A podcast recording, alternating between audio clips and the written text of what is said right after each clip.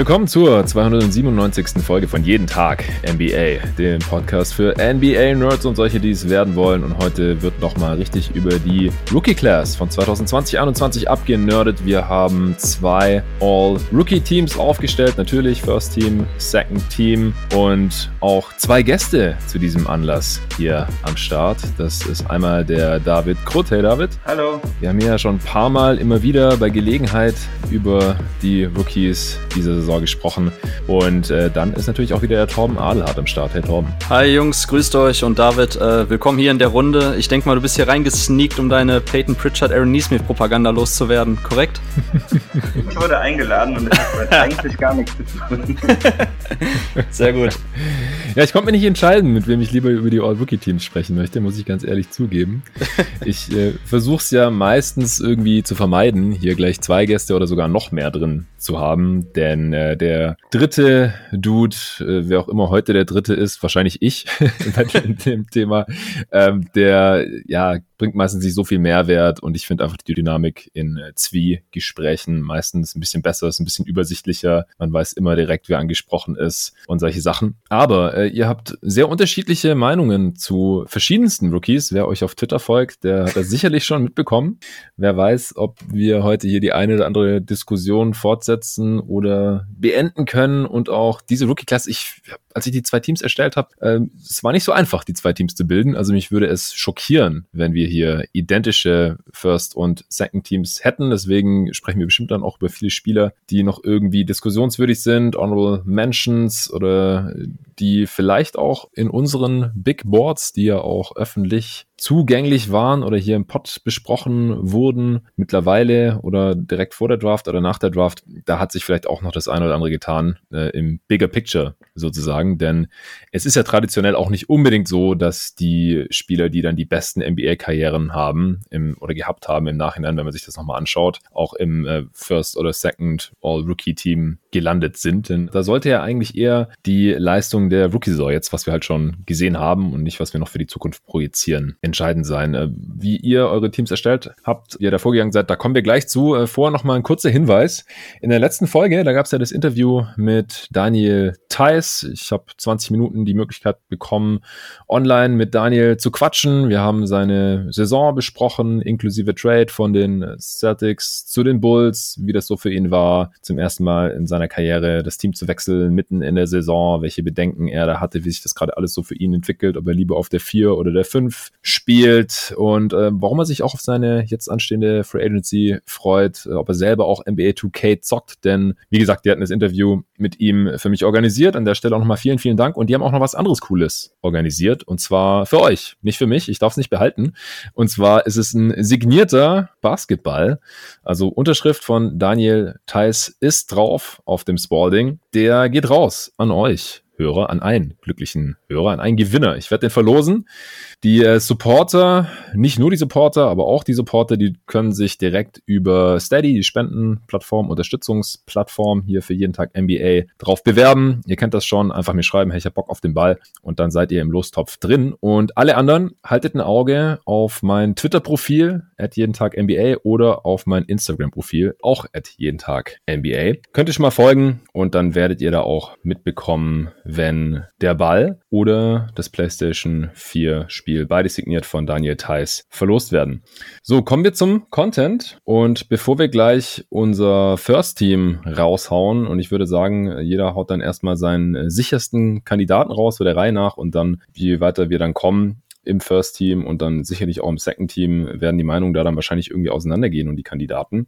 Aber bevor wir das machen, sollten wir vielleicht erstmal klären, wie wir hier so vorgegangen sind, worum es uns geht bei der Aufstellung der All-Rookie-Teams. Äh, Torben, erklär doch mal ganz kurz, wie bist du jetzt vorgegangen und wie schwer fiel es dir denn dieses Jahr, hier die All-Rookie-Teams aufzustellen? Ja, was den Schwierigkeitsgrad betrifft, war das für mich ein bisschen zweigeteilt. Also beim All-Rookie-First-Team Da denke ich mal, sind wir wahrscheinlich bei den meisten Picks äh, gleich unterwegs. Da, wenn wir uns den Rookie of the Year Race anschauen über letzten Wochen, Monaten, haben sich auch klare Favoriten herauskristallisiert. Ähm, da denke ich mal, sollten wir schnell durchkommen. Beim Second Rookie Team, das fand ich schon wirklich schwierig, weil ich da auch für mich selber ein bisschen erstmal abwägen musste, ähm, wie bewerte ich die Produktivität eines Rookies, wie schätze ich es ein, wenn er schon was älter ist, weil das natürlich dann auch gleichbedeutend ist, dass er wahrscheinlich weniger ja, Rookie-Fehler begeht, die man vor allem eher jüngeren Rookies zugesteht in der Offensive vor allem oder auch in der Defensive bei Rotationen und so weiter. Und wie schätze ich es ein, wenn sich ein Rookie im Laufe der Saison halt äh, klar gesteigert hat? Da haben wir ja mit dem David ja jemanden hier, der während der Saison ein allwöchentliches Rookie-Ranking hatte. Da bin ich auch mal gespannt, wie David das jetzt rückblickend bewertet, um eben dann zu prüfen, wie sehr wir eben ja, Rookies Fehler am Anfang zugestehen und dann hinten raus eine Progression erkennen können und das eben dann bewerten. Und ja, ich habe auch dann geschaut, dass ich bei meinem zweiten Rookie-Team vielleicht noch ein bisschen mehr auf, auf Defense achte und wenn Rookies wirklich jetzt schon geschafft haben, auch produktiv und effektiv der Mannschaft weiterzuhelfen, also sie quasi schon ein Plusfaktor im Team waren, das ist ja auch etwas, was wir Rookies normalerweise oder nicht so häufig sehen. Das habe ich schon wirklich hoch eingeschätzt und, und für mich selber hoch bewertet. Aber ansonsten gab es wirklich viele Kandidaten für mich gerade im, im Second Rookie-Team, die man nehmen könnte. Also sind dir dann im zweiten Rookie-Team quasi die äh, Kandidaten, wie du sie fürs erste Rookie-Team definiert hast, ausgegangen oder hast du da einen bisschen anderen Maßstab angelegt? Ja, ich habe ich, ich hab da ein bisschen anderen Maßstab angesetzt, weil ich schon geguckt habe, also für mich ist das höchste Gut ist trotzdem im Endeffekt einfach die Produktivität, ähm, gemessen auch an der Effizienz. Also wenn einfach ein Rookie, der in einem schlechten Team spielt, ähm, massig Würfe bekommt, viele Freiheiten genießt, dann ähm, ist es einfach klar, dass er da eben gemessen an seiner Exposure, an seiner Spielzeit halt viel mehr Möglichkeiten zur Produktivität Produktivität bekommt. Aber wenn wir mhm. natürlich, und wie gesagt, da werden wir ja gleich die Namen auch dann durchgehen am Anfang bei den Rookie-Teams, da sind halt die Spieler, die sich dadurch auszeichnen, dass sie halt sehr, sehr viele oder hohe Last im Angriff geschultert haben und dabei noch sehr, sehr effizient waren. Oder gut, Tyrese Halliburton ist vielleicht jemand, der jetzt nicht so die allergrößte Last geschultert hat, aber dafür fast historisch gut als Rookie am Anfang der Saison war, was die Effizienz betrifft. Und ähm, das habe ich schon dann, wie gesagt, hoch eingeschätzt für mich selber. Und dann hinten raus, ja, ist halt die Frage, bewertet man einen Spieler, der vielleicht 11, 12 Punkte pro äh, Spiel aufgelegt hat, bei nicht ganz so guten Quoten, ähm, höher als jemand, der gar nicht so viele Touches im Angriff bekommt, aber dafür halt die Defensive schon mit geschultert hat, da einen positiven Einfluss genommen hat. Also ich habe versucht, hinten raus vielleicht noch ein bisschen so diese, diese eher weicheren Faktoren hoch einzuschätzen. Und ich habe auch generell natürlich ein bisschen, ja, wahrscheinlich auch den Bias. Es gibt paar Spieler, die ich, von denen ich jede Sekunde gesehen habe in dieser Saison. Also mhm. klar, Pokuschewski, Wiseman, Josh Green, ähm, Killian Hayes, ähm, Lamello Ball. Also von den Jungs habe ich halt so viel gesehen, dass ich glaube ich schon ganz gut einschätzen kann, auch ohne ähm, die Zahlen, beziehungsweise die noch vielleicht im Kontext setzen ja. kann. Aber bei paar anderen Spielern, da muss ich jetzt auch noch mal im Vorfeld noch mal genauer reinschauen bei Instead, mir noch mal Szenen anschauen, das versuchen auch noch mal ein bisschen so ja im Laufe der Saison zu vergleichen, wie sich auch die Rolle geändert hat. Das ist ja auch etwas, was wir immer mal wieder sehen, dass Rookies auch ähm, im Laufe der Saison eben ja vom Coach vielleicht andere Anweisungen bekommen, sich die Playtypes ändern und ja, also ich habe hinten raus halt schon geguckt, dass ich vielleicht nicht einfach nur die Kandidaten nehme, die am meisten Punkte aufgelegt haben, sondern auch geguckt habe, dass vielleicht auch Spieler, die ihre Teams anderweitig schon geholfen haben, eben dann ja ihren Hack bekommen.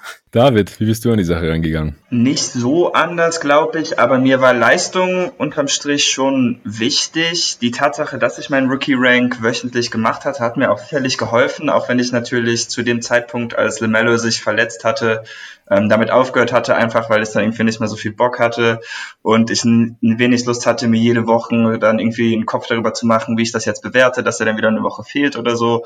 Und dann habe ich damit gestoppt, aber damit hatte ich natürlich mal ziemlich viel vorgearbeitet. Potenzial spielt für mich hier auch nicht so eine große Rolle.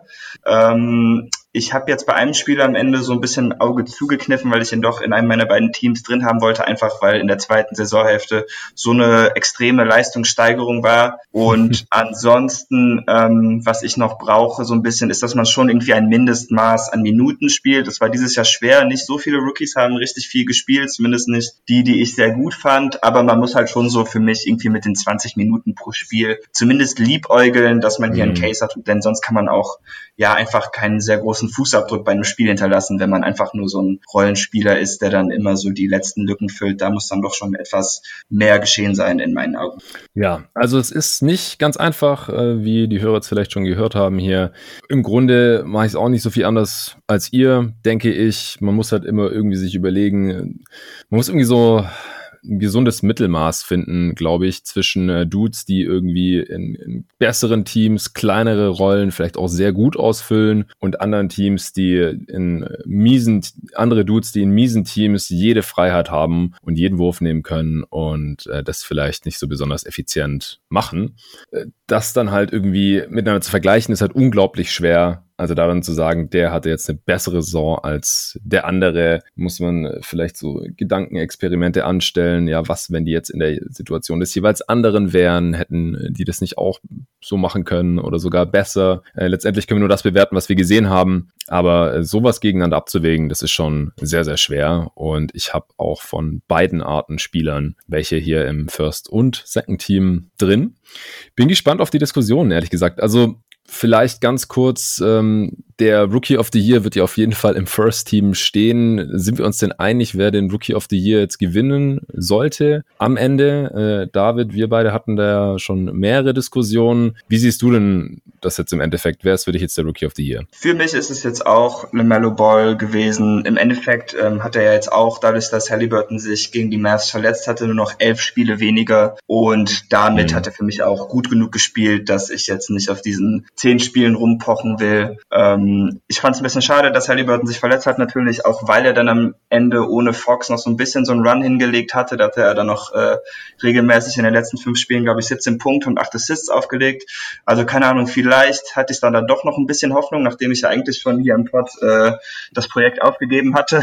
Ja, du hast schon einen Rant hier abgelassen, äh, genau. da, weil Halliburtons Rolle irgendwie auch immer kleiner geworden war. Ja, ja. ja. und durch die Fox-Verletzung hat sich das dann wieder gedreht, aber gut, dann hat er sich kurz darauf auch äh, verletzt und damit ist LaMelo Ball für mich jetzt auch eigentlich ziemlich klar der äh, Gewinner des Rookie of the Year Awards und ich glaube, das werden die Voter nicht sehr anders sehen, auch wenn Anthony Edwards natürlich jetzt noch einen kleinen Push macht, der da vielleicht ein paar drehen könnte. Ja, ich denke, der Recency Bias, der wird hier schon irgendwie noch ein bisschen reinspielen, aber mhm. ich gehe mal davon aus, ich denke, und ich hoffe auch, dass es LaMelo Ball wird. Und äh, Torben, du siehst es ja genauso, oder? Ja, klar. Also Anthony Edwards kommen wir bestimmt gleich zu. Da gibt's für mich auch noch mal eine ganz klare Unterscheidung zwischen ähm, Post und Pre-Finch. Äh, also da mhm. hat sich auch seine Rolle echt gedreht und auch sein Spiel ein bisschen geändert. Aber ähm, ja, ich finde, wenn wir, wir müssen die erste Saisonhälfte auch mit einbeziehen und da war LaMelo Ball einfach dann auch nach den ersten paar Spielen total konstant in seinen Leistungen, auch jetzt nach der Verletzung. Ähm, nee, also für mich kann es eigentlich keine zwei Meinungen geben, LaMelo Ball.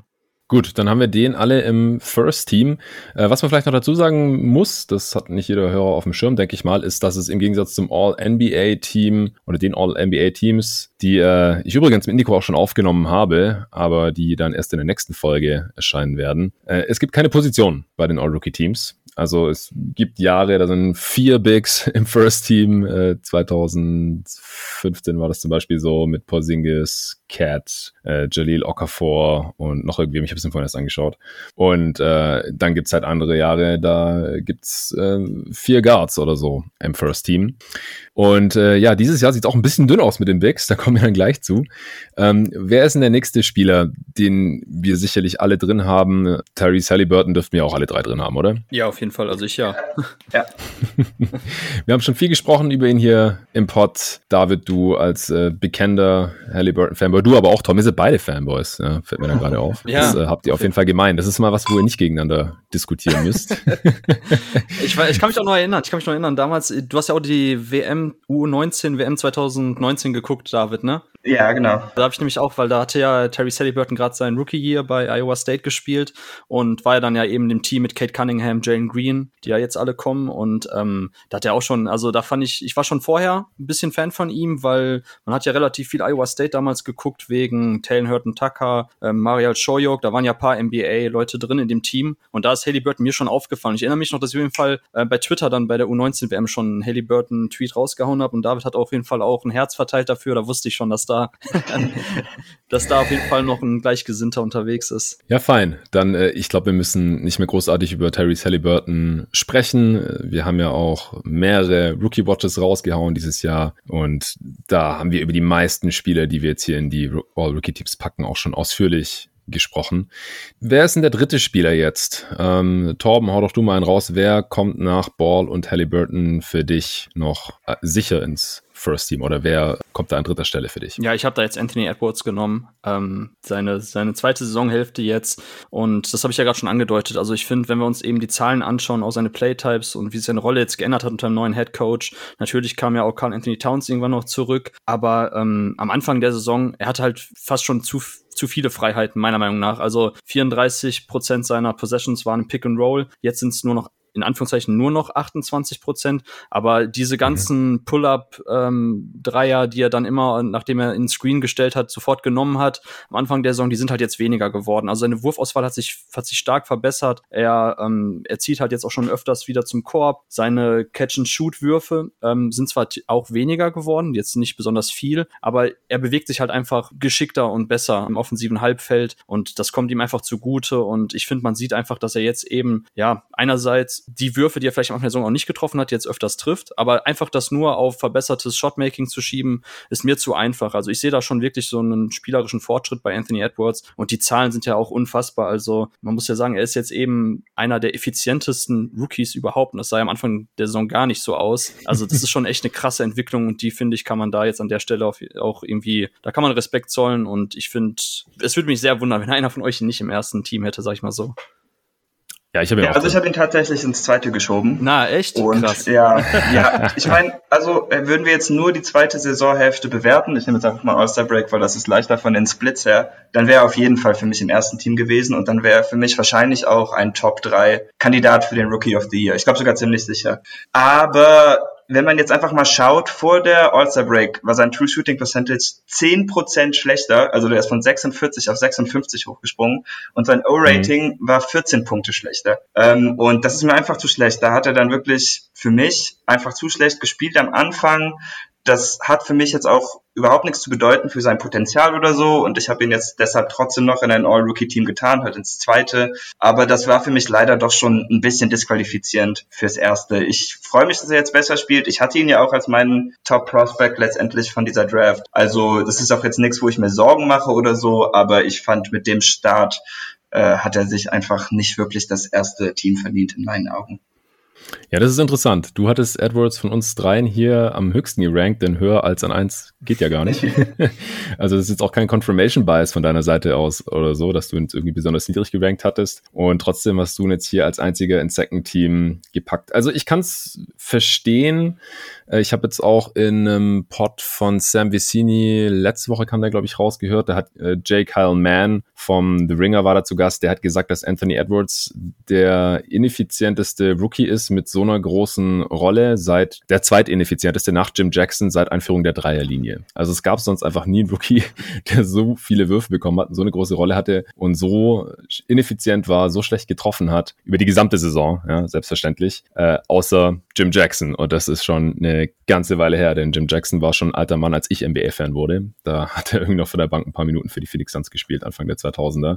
Und das ist halt schon ein Brett. Also das unterstreicht vielleicht so ein bisschen, wie schlecht Edwards in der ersten Saisonhälfte gespielt hat. Und es zählt halt mit hier rein. Also äh, er ist wirklich immer besser geworden und äh, jetzt die, die letzten Monate, das ist wirklich auch eine sehr stetige Verbesserung. Also wenn man sich so anguckt, Januar Offensivrating 88, Katastrophe, Februar 94, ähm, ab März 100er Offensivrating, äh, bei einer über 30er Usage. Äh, ab April 106er Offensivrating oder im April und jetzt in den vier Spielen im Mai 122. Also die Formkurve, der Trend, der zeigt wirklich durch die Decke. Und auch die Wolves mit ihm auf dem Feld sind halt jetzt immer besser geworden über die letzten drei Monate, was natürlich auch mit äh, Carl Anthony Towns äh, zusammenhängt, auch mit Dilo läuft jetzt besser, die Wolves haben jetzt auch ein paar Spiele gewonnen und so. Und auch die totalen Zahlen gehen äh, nach oben, weil er auch immer mehr Minuten spielt. Am Anfang kam er nur von der Bank, äh, 25 Minuten im Schnitt gespielt, die ersten ein, zwei Monate. Und dann wurde er zum Starter befördert. Und das äh, hat ihm ja gut getan in seinem Spiel und, und seiner Effizienz und äh, auch der Coachingwechsel. Torben hat es ja gerade auch schon angesprochen. Tobi Bühner hat sie im Pod auch schon mal ein bisschen erklärt, wie das mit dem Zusammenspiel mit Carl Anthony Towns äh, super funktioniert und wie ihm das natürlich weiterhilft. Und er ist halt als Spieler einfach auch besser geworden und das ist natürlich auch ein super Zeichen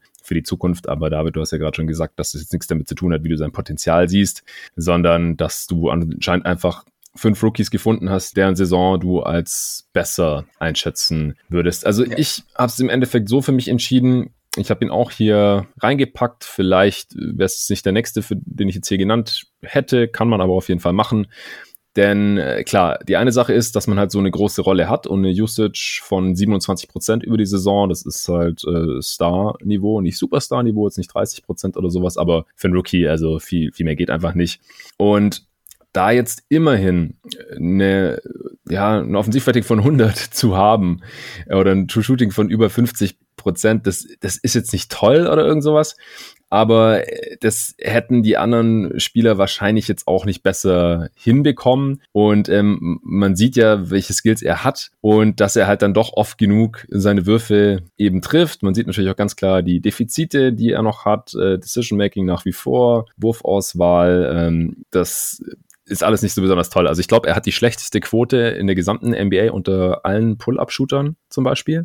Solche Sachen. Also da gibt es bestimmt noch viele Sachen, die er verbessern muss. Er muss mehr zum Korb und defensiv ist er auch eine ziemliche Katastrophe lauter solche Sachen. Aber unterm Strich, ja, die Rolle war in Anführungsstrichen zu groß für ihn, auf die ganze Saison gesehen, dass man damit jetzt irgendwie Winning Basketball hätte spielen müssen. Aber selbst mit der schlechten ersten Saisonhälfte, die zweite Saisonhälfte, die bügelt es für mich zumindest insofern aus, dass er zumindest mal unter die besten fünf Rookie-Saisons auch für mich hier Okay, kurze, kurze Zwischenfrage. Wenn wir jetzt nur die zweite Saisonhälfte nehmen und die erste komplett ausklammern, wo hättet ihr denn Anthony Edwards dann so im Rookie of the Year Race? Top 2 auf jeden Fall. 3, ja. Also eben, ich, für mich ist auf jeden Fall Top 3. Ich müsste das jetzt ein bisschen genauer auseinandernehmen, aber ähm, in die Top 3 würde auf jeden Fall fallen. Für mich würde dann wahrscheinlich Quickly, der im Moment meine 3 wäre, rausfallen. Mhm. Ja, kann ich total nachvollziehen. Also ich finde auch generell, ich glaube, das ist alles hier, äh, macht, macht auf jeden Fall Spaß, darüber zu diskutieren, wird bestimmt auch noch mehr gleich kommen. Aber ähm, ich kann auch total nachvollziehen, wenn man nicht drin hat. Ich finde halt nur eben die spielerische Progression, die ich eben nicht nur einfach eben darauf schieben würde, dass jetzt halt Würfe fallen, die vorher nicht gefallen sind. Dem will ich halt, wie gesagt, meinen Respekt zollen. Und ich kann verstehen, wenn man Anthony Edwards auch jetzt nicht drin hat. Ich hätte es jetzt nicht gedacht, weil dafür war dann doch die zweite Saisonhälfte einfach zu gut. Mhm. Ja, also ich kann es nachvollziehen. Ich denke mir nur trotzdem so, wenn wir uns die zweite Saisonhälfte alleine anschauen, das spiegelt sich ja auch in eurer Meinung jetzt wieder, dass ihr ja auch ad hoc sofort sagen würdet, auf jeden Fall Top 3. Ähm, dass ich dafür, ich habe Top 2 sogar ja, gesagt. Top 2 sogar, also, genau, ich müsste dann überlegen, jetzt wirklich, ob Lamello oder er, also spontan würde ich mit Lamello weiterhin gehen, äh, weil der unterm Strich, glaube ich, doch noch besser war. Also defensiv auf jeden Fall besserer Playmaker, effizienterer Scorer, ähnlich große Rolle, nicht ganz so schwere Scoring-Last. Äh, die Hornets äh, waren trotzdem noch besser, auch wenn man jetzt nur die zweite Saisonhälfte oder nach dem All-Star-Break der Wolves betrachtet. Also da spricht jetzt aus meiner Sicht spontan immer noch nichts für Edwards als Rookie of the Year, auch wenn die Counting-Stats natürlich jetzt krass sind, äh, post-All-Star-Break. Ähm, wo haben wir es? Ich hatte es gerade vor mir. Äh, 24 Punkte pro Spiel, fast, äh, fast 6 Rebounds, über 3 Assists. Also 24-6 und über 3 Assists legt Anthony Edwards in den 32 Spielen seit dem All-Star-Break auf. Das ist schon krass. Und diese Saison, man darf nicht vergessen, also die, der All-Star-Break war diese Saison ja wirklich fast in der Mitte der Saison. Das ist jetzt nicht wie sonst, dass es eher so nur noch ein Drittel der Saison ist. Ja, war äh, eine sehr gute zweite Saisonhälfte, aber wie gesagt, die erste Saisonhälfte darf man auf keinen Fall hier unter den Tisch fallen lassen. Äh, waren mehr Spiele auch, 36 Spiele vor dem All-Star-Break.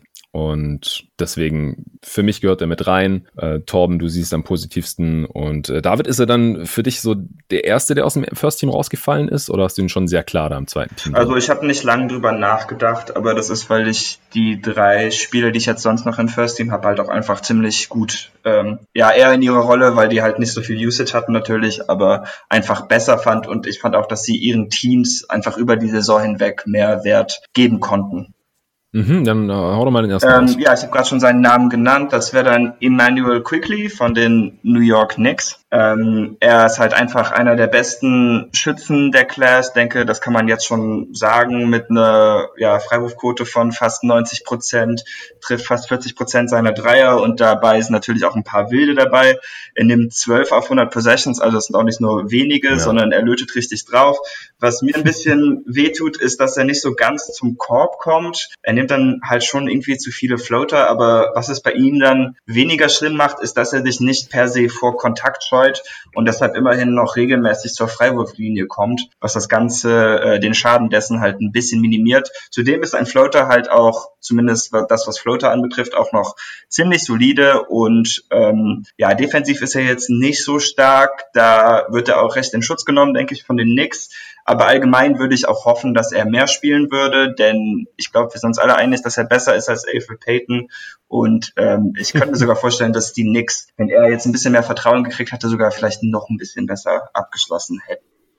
Ja, das ist interessant. Äh, offensiv ist er eine Klasse besser als Alfred Payton, mindestens. Ich glaube, da gibt es keine zwei Meinungen. Wahrscheinlich könnten die Knicks halt nicht mehr ihren defensiven Style durchziehen, weil äh, Payton dann halt doch der größere, physischere und auch bessere äh, Defender ist als Quigley. Das ist wahrscheinlich so einer der Hauptgründe.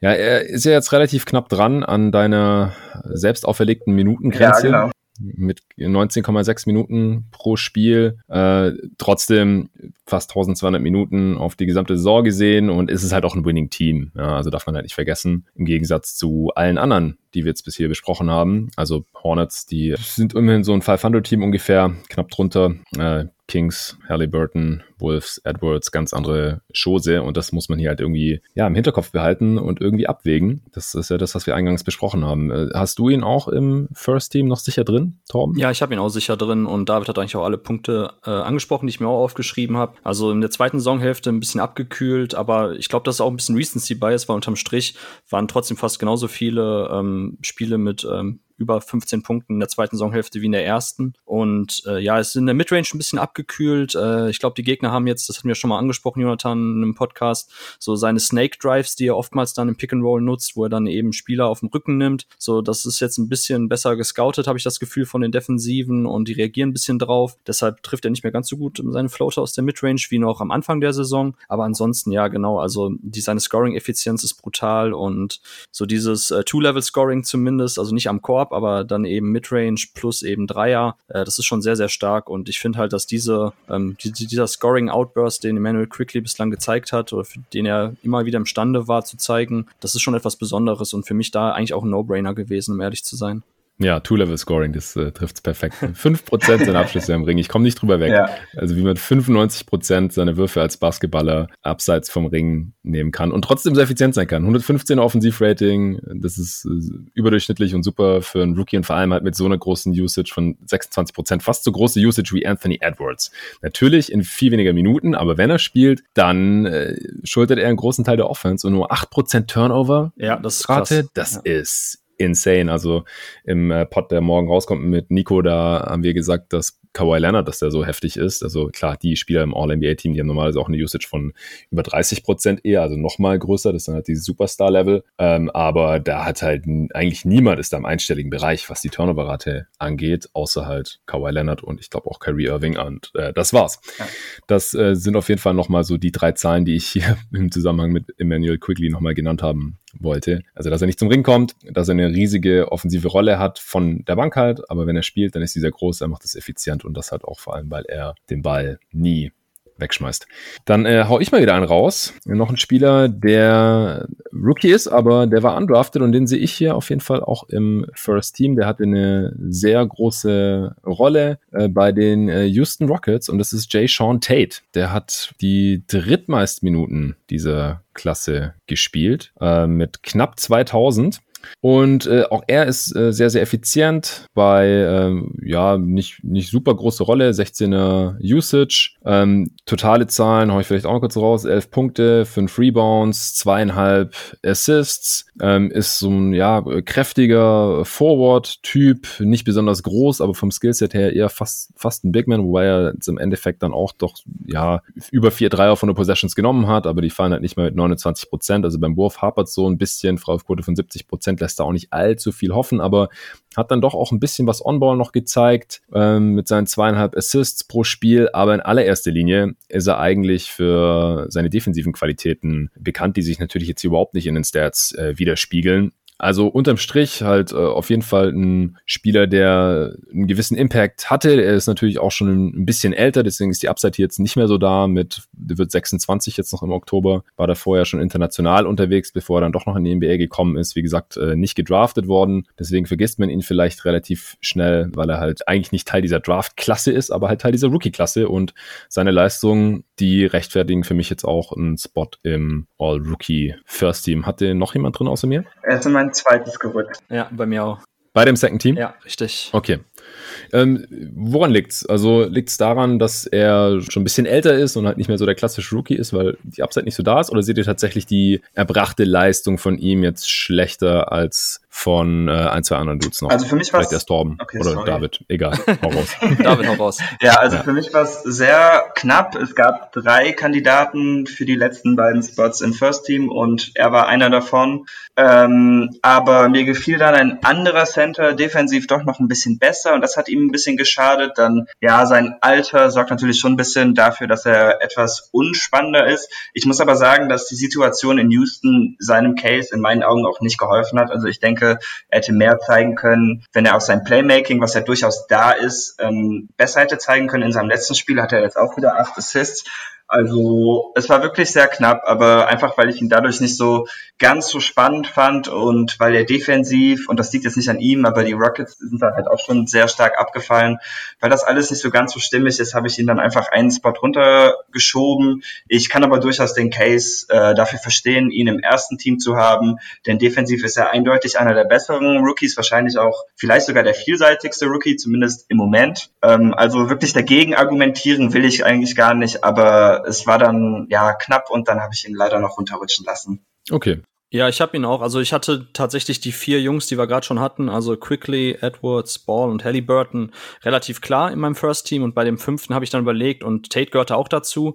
Ähm, ich sehe auch die defensive Vielseitigkeit. Äh, generell war er einer von den Jungs, die ich mir jetzt auch bei Instat nochmal genauer anschauen musste, mir nochmal seine Playtypes angeschaut habe, mir Szenen angeguckt habe. Und ähm, ich sehe auch seine, seine, seine Spielintelligenz. Die sieht man durchaus, dass er dann in Cuts den Ball auch noch weiter gut bewegt, in Catch-and-Drive-Situationen den Ball gut bewegen kann, Mitspieler findet, ein Auge auch hat für freie Kollegen, Defensiven lesen kann. Das ist alles schon ganz ordentlich. Ähm, aber halt auch ein Grund eben, den ich am Anfang schon genannt habe. Er ist halt ein Spieler mit seinem Alter, der auch schon professionell gespielt hat, ähm, auf verschiedenen Kontinenten war und der einfach im Bereich Spielintelligenz schon viel mehr auf dem Kasten hat als halt jüngere Spieler, weil er einfach schon viel mehr gesehen hat. Auch wenn er sich trotzdem jetzt auch in einem neuen System zurechtfinden musste, kann, ich, konnte ich das nicht ganz unterm Tisch fallen lassen und einfach auch seine Mhm. On-Ball-Creation ist wirklich nicht gut. Also er ist halt als On-Ball-Scorer keine Gefahr. Also wenn wir uns anschauen, als Pick-and-Roll-Ballhändler generell sehr, sehr wenig ähm, Situationen, in denen er so eingesetzt wurde, aber da generiert er 0,67 Punkte, ähm, in Isolations 0,79 Punkte, auch kaum, kaum nennenswerter Teil seines Spiels. Ja, und dann, wie gesagt, der Catch-and-Shoot-Wurf, äh, ja, wie gesagt, 0,85 Punkte ist sehr, sehr gering in diesem Playtype, der immerhin der größte ist, also über 20 Prozent seiner Abschlüsse aus dem Catch-and-Shoot. Und da halt 0,85 Punkte, das war dann eben der Grund, warum ich, ja, mich dann gegen ihn entschieden habe und ihn Second Rookie-Team gepackt habe. Ja, kann ich alles nachvollziehen. Äh, er ist jetzt auch der fünfte Spieler von mir im, im First Team. David, bei dir müsste noch einer fehlen, oder? Du hattest ja Edwards und Tate jetzt im Genau, Second. ich habe noch, also ich habe noch zwei Spieler jetzt. Zwei sogar. Ja. Quigley, Halliburton und Ball hattest du, genau. Als nächstes habe ich Isaiah Stewart von den Detroit Pistons und das ist auch der Center, der mir defensiv eigentlich noch besser gefallen hat. Ähm, ich kann eigentlich auch direkt den nächsten spoilen, weil der andere Spieler ist auch ein Piston, leider nicht Killian Hayes, der, der verpasst hat und äh, dann auch noch verletzt war. Sadiq Bey und bei den beiden ist es auch viel Defense. Also das Team war ja mehr oder weniger das ganze Jahr verloren und äh, viele Konstanten gab es bei dem Team gar nicht. Außer Bay und Stewart, die haben, glaube ich, die meisten Minuten für die Pistons abgerissen. Und die Defense der Pistons ist tatsächlich auch noch in der Top 20. Das finde ich den Umständen entsprechend eigentlich gar nicht mal so schlecht, auch wenn man bedenkt, dass zwei der wichtigsten Antreiber dafür ihre Rookies sind. Ähm, ja, zudem mag ich an Stewart auch noch, dass er auch ein bisschen Dreier hat. Äh, das war jetzt gerade in letzter Zeit wieder etwas interessanter. Aber defensiv finde ich ihn einfach viel imposanter am Korb. Und auch wenn er jetzt nicht ganz diese Fußflinkheit von Jay Sean Tate hat, mag ich ihn in Switches eigentlich auch okay. Also da ist er definitiv nicht schlecht, finde ich. Und damit mhm. ist er für mich halt einfach eine Ecke besser. Zudem natürlich dann noch vier, fünf, sechs Jahre jünger. Und dann war die Wahl für mich dann letztendlich nicht super schwer, auch wenn sich das spielerisch wahrscheinlich von der Qualität im Moment jetzt nicht so sehr unterscheidet. Ja, äh, ganz kurz, weil du es gerade angeschnitten hast. Also Jeremy Grant hat die meisten Minuten bei den Pistons gespielt, aber je nachdem, wie viele Spiele der noch macht, kann Sadiq Bey ihn sogar noch überholen. Der ist stand jetzt nur 32 Minuten hinter ihm, also ein, zwei Spiele dann, die er macht und Jeremy Grant nicht mehr. Dann hat Sadiq Bey die meisten Minuten dieses Jahr für die Pistons gezockt und aktuell haben Plumlee und Josh Jackson auch noch mehr Minuten als Stewart, aber auch die kann Stewart noch überholen, wenn äh, Plumlee jetzt gar nicht mehr spielt oder auch Josh Jackson Jackson irgendwie weniger spielen sollte noch als Stewart. Dann könnte es echt sein, dass zumindest Bay die meisten Minuten hat und dann Stewart die drittmeisten als Rookies. Also die haben schon ordentlich Minuten gesehen. Ähm, ich habe beide ins Second Team gepackt. Torben, wie siehst du die beiden Pistons? Ähm, ich habe Isaiah Stewart im Second Team und Sadiq Bay äh, habe ich komplett rausfallen lassen. Der ist bei den Honorable Mentions. Oh. Aber kann ich auch total nachvollziehen. Also irgendwie, also ich sag mal so, von dem fünften Spot im All-Rookie First Team bei mir bis zu den Honorable Mentions ist das teilweise schon echt eng beieinander. Und äh, von mhm. daher, also Sadiq Bay, da möchte ich auch gar nicht groß rumkritisieren. Das ist für mich auch okay. Und Isaiah Stewart, ja, das ist halt total krass, weil vor der, vor der Draft war ich ja noch jemand, der davor gewarnt hat, Isaiah Stewart besonders hoch zu picken. Ja. Da sehen wir halt echt gerade ein bisschen so den Bias von der University of Washington, wo er halt sehr, sehr viel ähm, direkt am Korb gespielt hat in der Offensive, also super viele Post-Up Aktion hatte, wo er auch tatsächlich ein guten, gutes Wurfgefühl gezeigt hat, aber vor allem eben auch durch seine, durch seine krasse Physis schon, schon eben da dominieren konnte. Und da haben wir wenig von dieser offensiven Variabilität gesehen, die wir jetzt gerade sehen in der zweiten Saisonhälfte. Und ja, er hat halt in der Zone hinten verteidigt am Korb. Auch da konnten wir wenig von irgendeiner Switchability erahnen. Das hat das Ganze etwas schwierig gemacht. Und jetzt muss ich aber sagen, bin ich echt Fan geworden. Also auch die letzten Spiele, David hat es angesprochen, äh, richtig krass. Also Pick and Pop ist jetzt sein, ähm, sein Haupt-Playtype. Also aus keinem anderen Playtype äh, generiert er mehr Abschlüsse als aus dem Pick and Pop. Ich glaube, da hat jetzt Coach Casey zum Schluss einfach gesagt, komm, fuck it, hau einfach die Dinger drauf. Versuch mal, wenn du einen Block stellst, öfters mal nach draußen zu gehen und dann hau einfach drauf. Und ich weiß nicht, ob ihr das gesehen habt. Ich hatte es gestern bei Twitter gepostet. Er hatte dann jetzt gegen die Bulls eine Szene, wo er auch quasi Pick and Roll mit, oder eine Screen gehabt hat mit Killian Hayes und dann nach, nach draußen zum Perimeter gegangen ist. Dann kam dann der ähm, Behind the Back Pass von Hayes und ich glaube, Vucevic ist dann das Closeout gelaufen gegen Stewart. Also er wird auch schon respektiert an der Dreierlinie. Gegner reagieren schon drauf und da hat er einfach mhm. dann einen Pumpfake gemacht, ist an Vuce vorbeigezogen, hat dann auch noch irgendwie, ich glaube, ein kurz In-and-Out-Dribbling und hat dann noch mit Foul abge abgeschlossen am Ring. Also wenn er Closeout so attackieren kann und auch so flink am, auf den Beinen ist, was wir auch in der Defense schon gesehen haben. Wow, also da war ich echt äh, kurz geflasht, als ich das gesehen habe. Und Isaiah Stewart, mir gefällt auch sein Zusammenspiel mit Killian Hayes total. Also das Pick and Roll zwischen denen funktionierte jetzt in den letzten Wochen hervorragend. Er ist halt also jemand, der vertikales als auch äh, horizontales Spacing liefern kann, eben durch seine Finishes am Korb und den, dem Dreier. Also er hat jetzt 30 Dreier genommen in den letzten zehn Spielen. Ähm, das ist halt schon, also wenn man das vergleicht mit dem Anfang der Saison, wo das eigentlich noch kein richtiger Bestandteil seines Games war. Ja. Äh, also diese, diese Entwicklung finde ich auch herausragend. Ich habe ihn jetzt im Second Team, aber finde ich, finde ich ganz cool, ihn auch im First Team drin zu haben. Kann ich verstehen. Ja, also ich habe ihn auch ins Second Team gepackt. Ich denke auch, dass die Upside auf jeden Fall höher ist als die von Tate, aber das ist halt für mich nicht das Kriterium hier bei den All-Rookie-Teams. Und äh, Tate hat einfach ein bisschen mehr produziert, auch äh, konstanter über die Saison. Bei Stuart war es schon so, dass er jetzt erst in den letzten Monaten ja eine größere Rolle auch bekommen hat und dann auch mehr zeigen konnte. Haben wir deinen fünften jetzt schon, Torben? Nee, meinen fünften haben wir noch nicht. Ja, erzähl. Ja, natürlich Desmond Bain.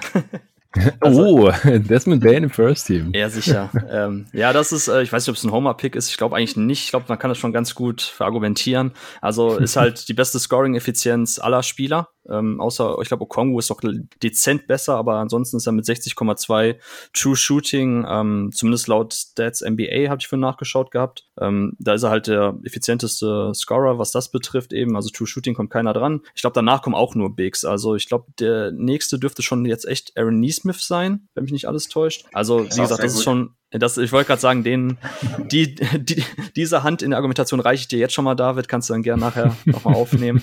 ähm, ja, ansonsten Desmond Bain, also ist halt jetzt schon ein integraler Bestandteil der Grizzlies Offensive aufgrund seines Shootings und ich habe ihn ja auch schon bei TCU total gemocht am College, weil er eben da jetzt auch den Schritt gemacht hat in seinen vier Jahren am College hin vom reinen Offball-Werfer hin zum ähm, Playmaker. Er hat ja in seinem letzten College ja eigentlich war er der primäre Ballhändler bei TCU und ich finde, das sehen wir jetzt auch bei, bei den Grizzlies viel, viel mehr. Am Anfang der Saison war natürlich immer die Kritik, ne, er zieht nicht zum Korb, ähm, er zieht keine Freiwürfe, so richtig viel On-Ball macht er ja nicht, aber jetzt ehrlich gesagt in der zweiten Saisonhälfte haben wir davon noch viel, viel mehr gesehen. Ähm, John Moran profitiert auch davon, dass er sich halt ein bisschen mehr Off-Ball bewegen kann. Das hatte ich auch, glaube ich, am Anfang der Saison schon mal angeschnitten, dass Morant da jetzt eben ein bisschen entlastet wird und ähm, Desmond Bain ist einfach ein total spielintelligenter Typ. Also unter allen NBA-Wings, er wird ja bei Cleaning the Glass als äh, Wing eben klassifiziert, da ist er halt in der Top 35 sowohl bei den ähm, Points per 100 Shot Attempts, als auch bei der Assist-to-Usage-Rate in dieser Relation. Ähm, er ist halt, wie gesagt, ein verdammt spielintelligenter Typ, der eben mit seinem Distanzwurf, ähm, den er auch aus verschiedenen Situationen anbringen kann, sei es nach Screens, sei es einfach aus dem,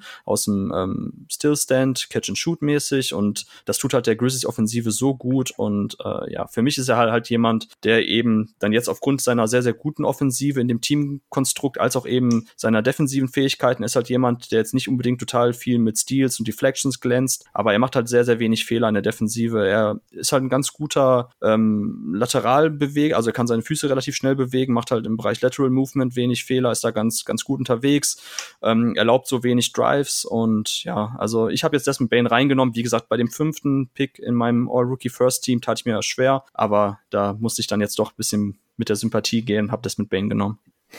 Homer. Ja, auf jeden. Fall. Ich habe im Second Team, also ja.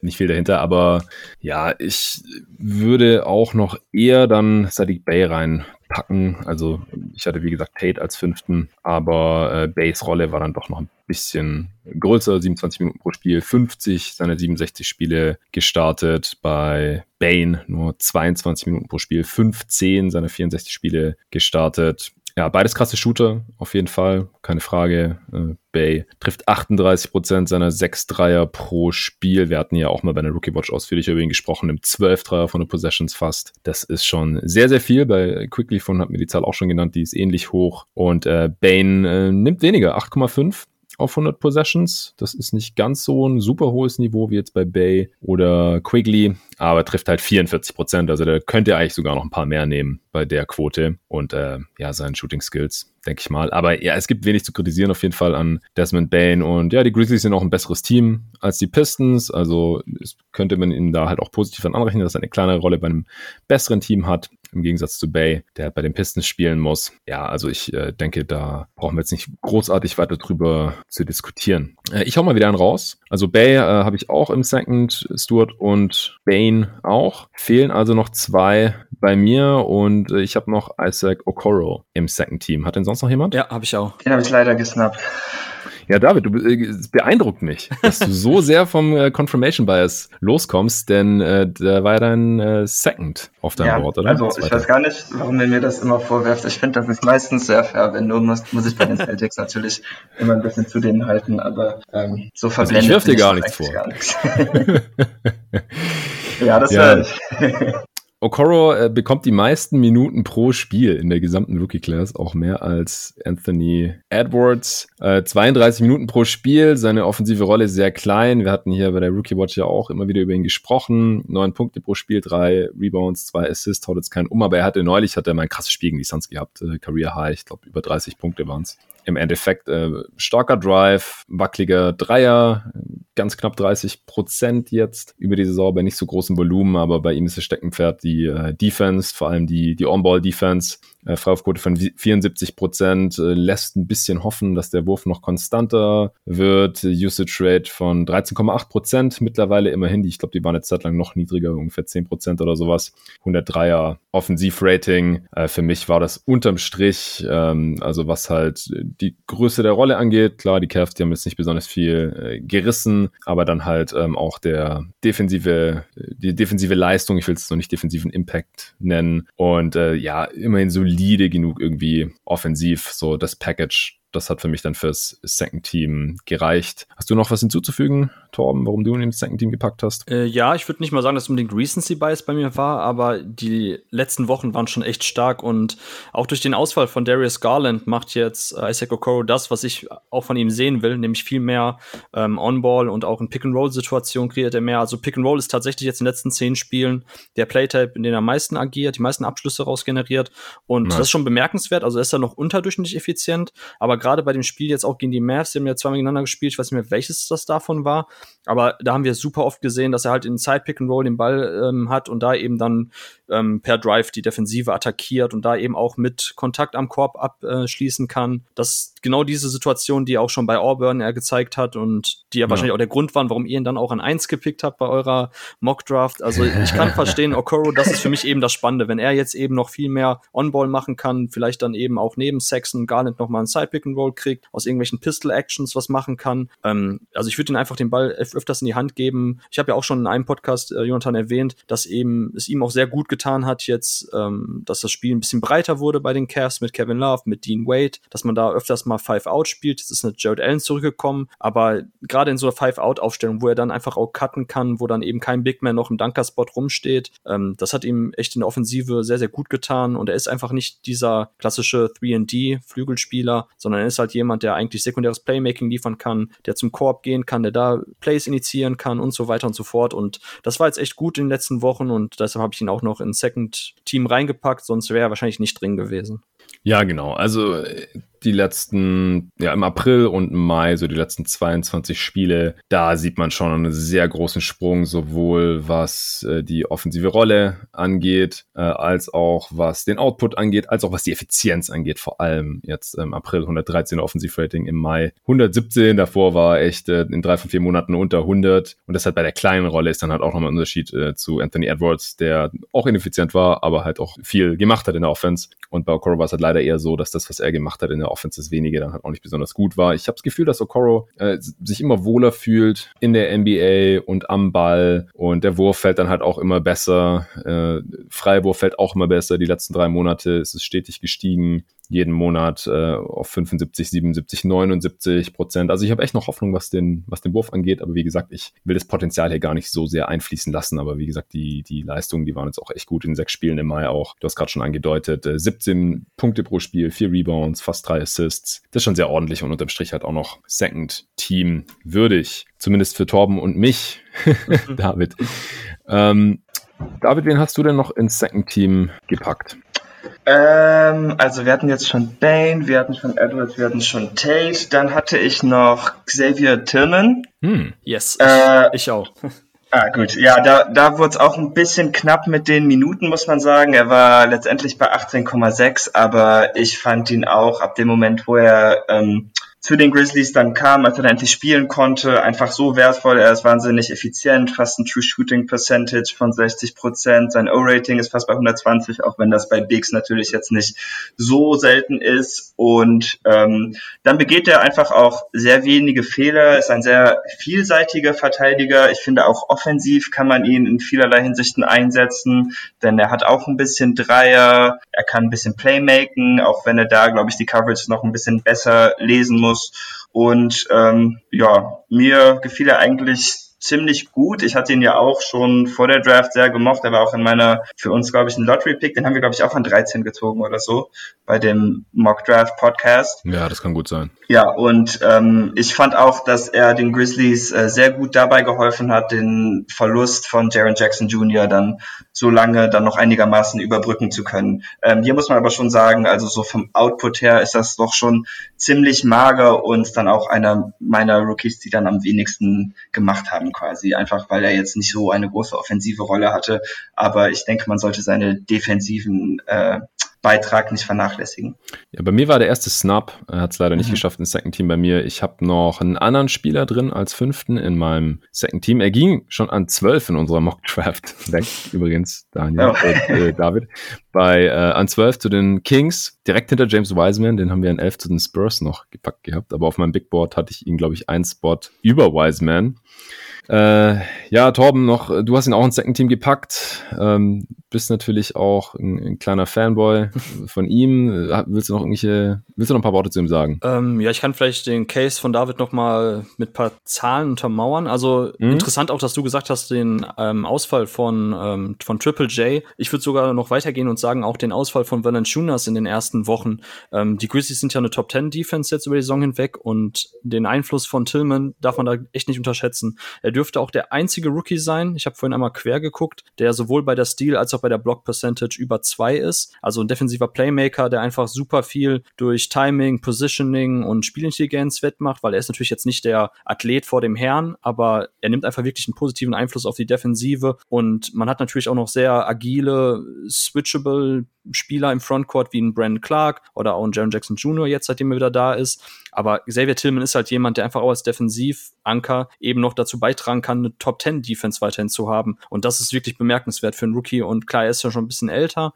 Aber also das war für mich, ich will nicht sagen No-Brainer, aber ich hatte schon echt eine klare Vorstellung, als ich die Teams zusammengestellt habe, dass Tillman da eigentlich ins zweite rein muss. Ähm, und genau, dieses, dieses, dieses ganze Playmaking-Thema bei ihm, dass er am High Post ähm, da eben den Ball verteilen kann, dass er clevere Screens stellt, dass er halt in Offensive auch so die, die, die kleinen Sachen macht. Und er gehört ja, glaube ich, auch schon tatsächlich jetzt mit zu den ähm, besten Playmaking-Bigs, so was diese Assist-Turnover-Ratio betrifft. Also auch das, was David angesprochen hat, da kann ich nur zustimmen. Und wie gesagt, ich würde halt noch unterstreichen, eben den Punkt in der Defensive, dass er wirklich da ein Plus-Spieler ist. Und man sieht es auch sofort, wenn man eben über den ganzen Saisonverlauf die Grizzlies gesehen hat, dass Tillman da eben einen wichtigen Teil dazu beitragen kann, die Defensive auch ohne Valanciunas und ohne Jaron Jackson Jr. eben auf einem sehr guten Niveau oder auf einem guten Niveau eben zu, zu halten. Ja, wie gesagt, bei mir hat das knapp nicht reingeschafft. Ich habe da Patrick Williams noch den Vorzug gegeben von den Chicago Bulls. Er hat einfach eine sehr viel größere Rolle ausgefüllt. Er ist alle seine 67 Spiele gestartet, hat 28 Minuten pro Spiel gemacht, ist jetzt auch der letzte Spieler bei dieser, von dieser Rookie Class, die in den Top 5 der Minuten pro Spiel sind. Also klar, es ist noch kein Qualitätsmerkmal, wenn ein Rookie viele Minuten bekommt von seinem äh, Team. Das können ja auch, kann ja quasi ein Vertrauensvorschuss sein, der dann nicht unbedingt mit Leistung äh, honoriert werden muss. Aber bei Patrick Williams finde ich halt schon, dass er eine sehr solide Rookie-Saison gespielt hat. Klar, er ist noch äh, ziemlich jung, einer der jüngsten Rookies dieser Class und das hat sich auch immer wieder gezeigt und war jetzt auch noch nicht unbedingt ein Plusspieler für die Chicago Bulls in dieser Saison, war, hat aber auch teilweise eine relativ undankbare Rolle einnehmen müssen, äh, musste teilweise irgendwelche Guards da verteidigen in diesen relativ großen Lineups der Bulls, auch nach dem Trade und so.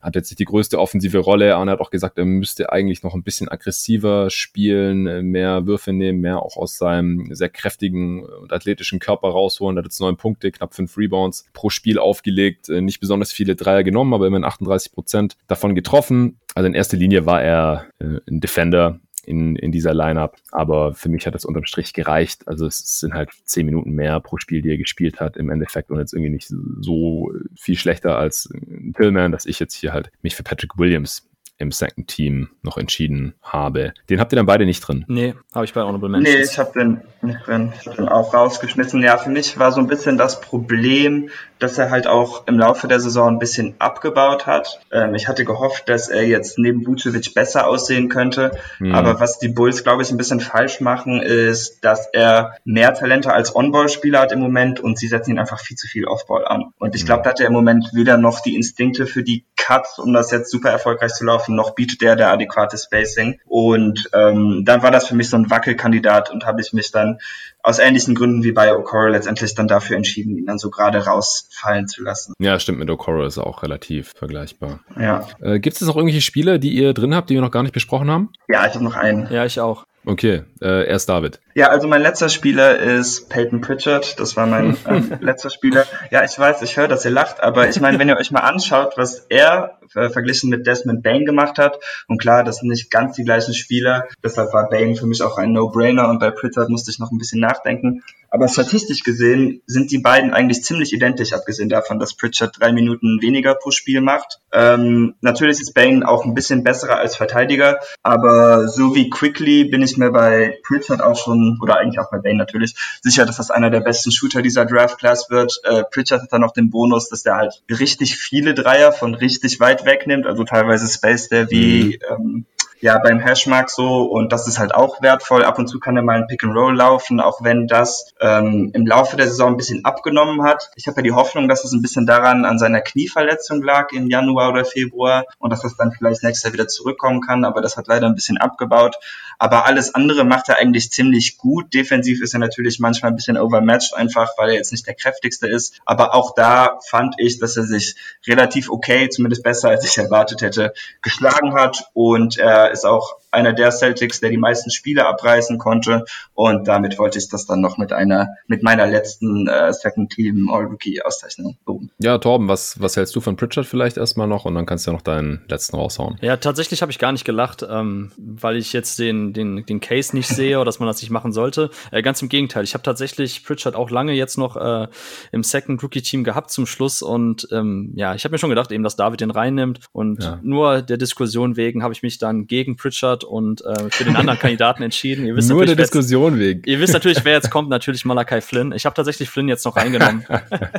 ich habe wirklich überlegt, weil ähm, für Pritchard spricht genau das, was David ja gesagt hat, ist einfach ein unfassbar guter Shooter und äh, dass er eben da so ein als als Off-Ball-Guard auch in der NBA vielleicht funktionieren kann, aber das sind ja Diskussionen, die haben wir schon schon an keine Ahnung wie vielen Tagen geführt jetzt in den letzten Monaten. Äh, brauchen wir nicht weiter ausführen, das ist okay und das sehe ich auch alles. Ähm, bisschen komisch, dass irgendwie wirklich gefühlt jedes Spiel, was ich von den Celtics gesehen habe, war Pritchard echt nicht gut. Ähm, also wenn ich jetzt irgendwie heutzutage nicht die technologischen Möglichkeiten hätte, mir das noch anderweitig anzuschauen, hätte ich ihn auf jeden Fall nicht drin gehabt, weil das war echt irgendwie, keine Ahnung, Zufall natürlich, aber die Games, die ich von ihm gesehen habe, waren genau die, wo er einfach ja, den Wurf nicht getroffen hat und ja, mir fehlt halt schon immer noch bei ihm in seinem ganzen Offensivspiel etwas auf NBA-Niveau, was er dazu beitragen kann, wenn der Wurf halt mal nicht fällt. Und äh, die große, das heißt, große Schwäche war es natürlich nicht, aber er wurde bei Oregon ja auch schon nicht unbedingt so als dieser klassische Pick-and-Roll-Playmaker eingebunden, sondern auch da schon hauptsächlich eben als On-Ball-Scorer und ähm, da war er natürlich auch mit seiner Dynamik und mit seinem Ballhandling und seinem Wurf ganz gut. Ähm,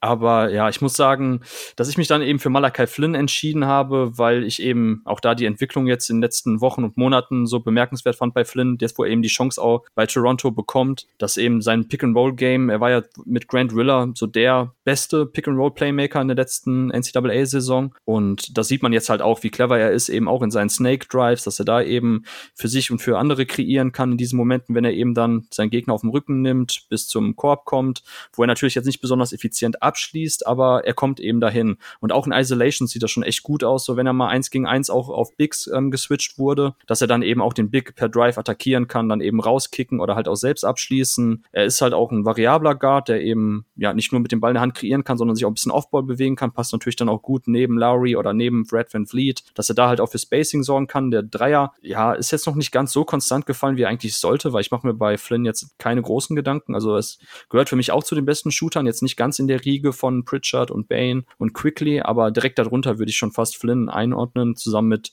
Jane Harris, der ja auch bei, ähm, bei Toronto spielt, der auch ein ziemlich guter Shooter ist. Äh, ja, ich, wie gesagt, ich habe mich für Flynn entschieden, aber das ist auch ein Homer-Pick und da wollte ich einfach nur jetzt gegen Pritchard halten und deshalb habe ich den jetzt noch reingenommen. ja. ja, also Flynn äh, finde ich schon, der hat schon sehr wenig Minuten gespielt im Vergleich mit den anderen Spielern in der Class. Also es gibt 22 Spieler, die mehr Minuten gespielt haben. Also 774 Minuten stand heute. Das ist schon sehr wenig. Da könnte man dann schon, äh, also Pritchard hat fast 1200 200 Minuten gespielt in 62 Spielen. Äh, das ist schon eine deutlich größere Sample Size. Jetzt auch noch andere Namen, die noch gar nicht gefallen sind. Also Theo Maledon hat die sechstmeisten Minuten gespielt zum Beispiel in dieser Class. Das ist schon krass. Äh, richtig große Rolle bekommen dabei den Thunder. Klar, äh, nicht mal 37 Prozent aus dem Feld getroffen. Also nicht der, der effizienteste Spieler hier. Ähm, ich, ich hätte jetzt eher noch Jaden McDaniels mit reingenommen, ehrlich gesagt, von den Wolves. Also wir haben ja auch bei der letzten Rookie Watchen über ihn gesprochen, Torben, äh, wie positiv überrascht wir von ihm sind, nachdem er am College ja so schlechte Entscheidungen getroffen hatte und klar, er hatte die Anlagen, aber war schrecklich ineffizient und er ist jetzt 25 Spiele bei den Wolves gestartet, über die Saison gesehen 24 Minuten pro Spiel gespielt, 37 Prozent seiner Dreier getroffen, 108er Offensivrating, ähm, ein, ein langer Defensiv offensiver Playmaker, auch äh, einigermaßen athletisch, ähm, mobil, passt da ganz gut neben Towns eigentlich. Also äh, ich fand seine Saison zum Beispiel auch noch, ich bin jetzt echt beileibe kein Fanboy oder sowas, aber vor Malachi Flynn hätte ich jetzt zum Beispiel auch noch McDaniels eher genommen. Und dann gibt's ja noch so Dudes wie Danny Afdia, die eine, eine Zeit lang eine relativ große Rolle hatten bei ihren Teams oder Cole Anthony, der jetzt 30 Spiele bei dem Match noch gestartet ist, äh, im Schnitt 12 Punkte, 5 Rebounds, fast 4 Assists rausgehauen hat. Äh, nicht besonders effizient, übrigens, 99er Offensivrating, wow. Ähm, also jetzt gibt es hier schon noch einige Kandidaten, glaube ich, die man alle für das Second Team noch irgendwie in Betracht ziehen könnte. Gibt es noch irgendwelche Spieler, die äh, ihr zumindest mal kurz erwähnt haben wolltet? Oder Torben, du hast ja auch noch eine andere Kategorie überlegt gehabt, so äh, wer die interessantesten Flashes noch gezeigt hat. Und da äh, warte ich auch auf jeden Fall noch auf einen Namen ganz besonders.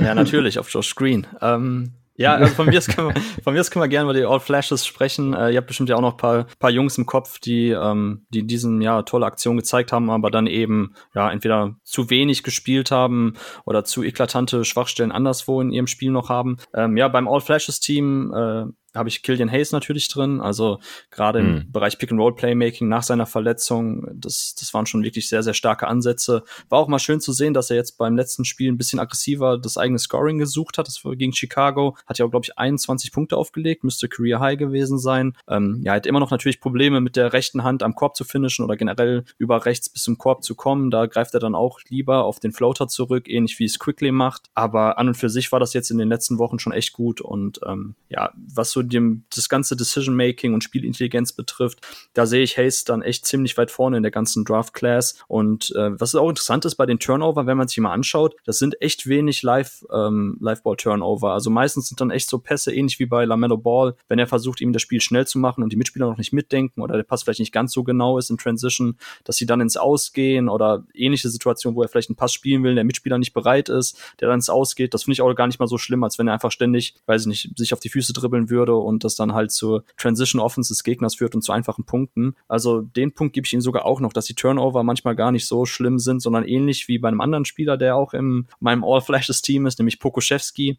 Äh, klar, da ist natürlich auch eben der Punkt, dass er ja einfach zu wild noch ist, aber was er so zeigt im Bereich Onboard Creation und Playmaking und natürlich auch gerade für einen Spieler seiner Größe, äh, das ist so spannend und ähm, ja, wir haben ja auch gesehen, dass er jemand ist, der den Dreier sehr bereitwillig nimmt. Ich weiß gar nicht, bei wie viel er jetzt unterm Strich steht, aber schon, glaube ich, knapp an die über 10 pro auf 100 Possessions bei den Dreiern. Also Pokuschewski hat 9,3, ja. 9,3, okay. Ja, also der Mann hat kein Gewissen, der hält von draußen drauf. äh, ich finde es aber gut, weil dadurch reagieren Defenses, das haben wir ja schon ein paar Mal gesagt. Ähm, natürlich braucht man eine vernünftige Effizienz oder zumindest Durchschnitt, aber ansonsten geht's halt über das Volumen, dass man für Spacing sorgt, dass, ähm, dass, dass, dass, dass Gegner Closeouts gegen dich laufen, dass Lücken so entstehen. Und da ist Pokuschewski schon auf einem guten Weg. Und ja, defensiv sieht man halt auch, ich glaube, er hat so mit die, ich glaube, Top 5 bei der Block Percentage. Da kann er natürlich durch seine Länge was regeln. Aber an für sich ist das natürlich noch viel zu dünn. Und ähm, in sehr, sehr vielen Matchups kann er einfach gar nicht dagegenhalten in der Defensive. Aber die Thunder haben es eh nicht drauf angelegt, dieses Jahr großartig zu gewinnen. Und was die Flashes anbelangt, ja, da hat Pokuschewski mich eigentlich nicht enttäuscht, muss ich sagen. Und ja. äh, ja, kurz noch zwei Namen, dann gebe ich das, äh, gebe ich das Mike quasi weiter.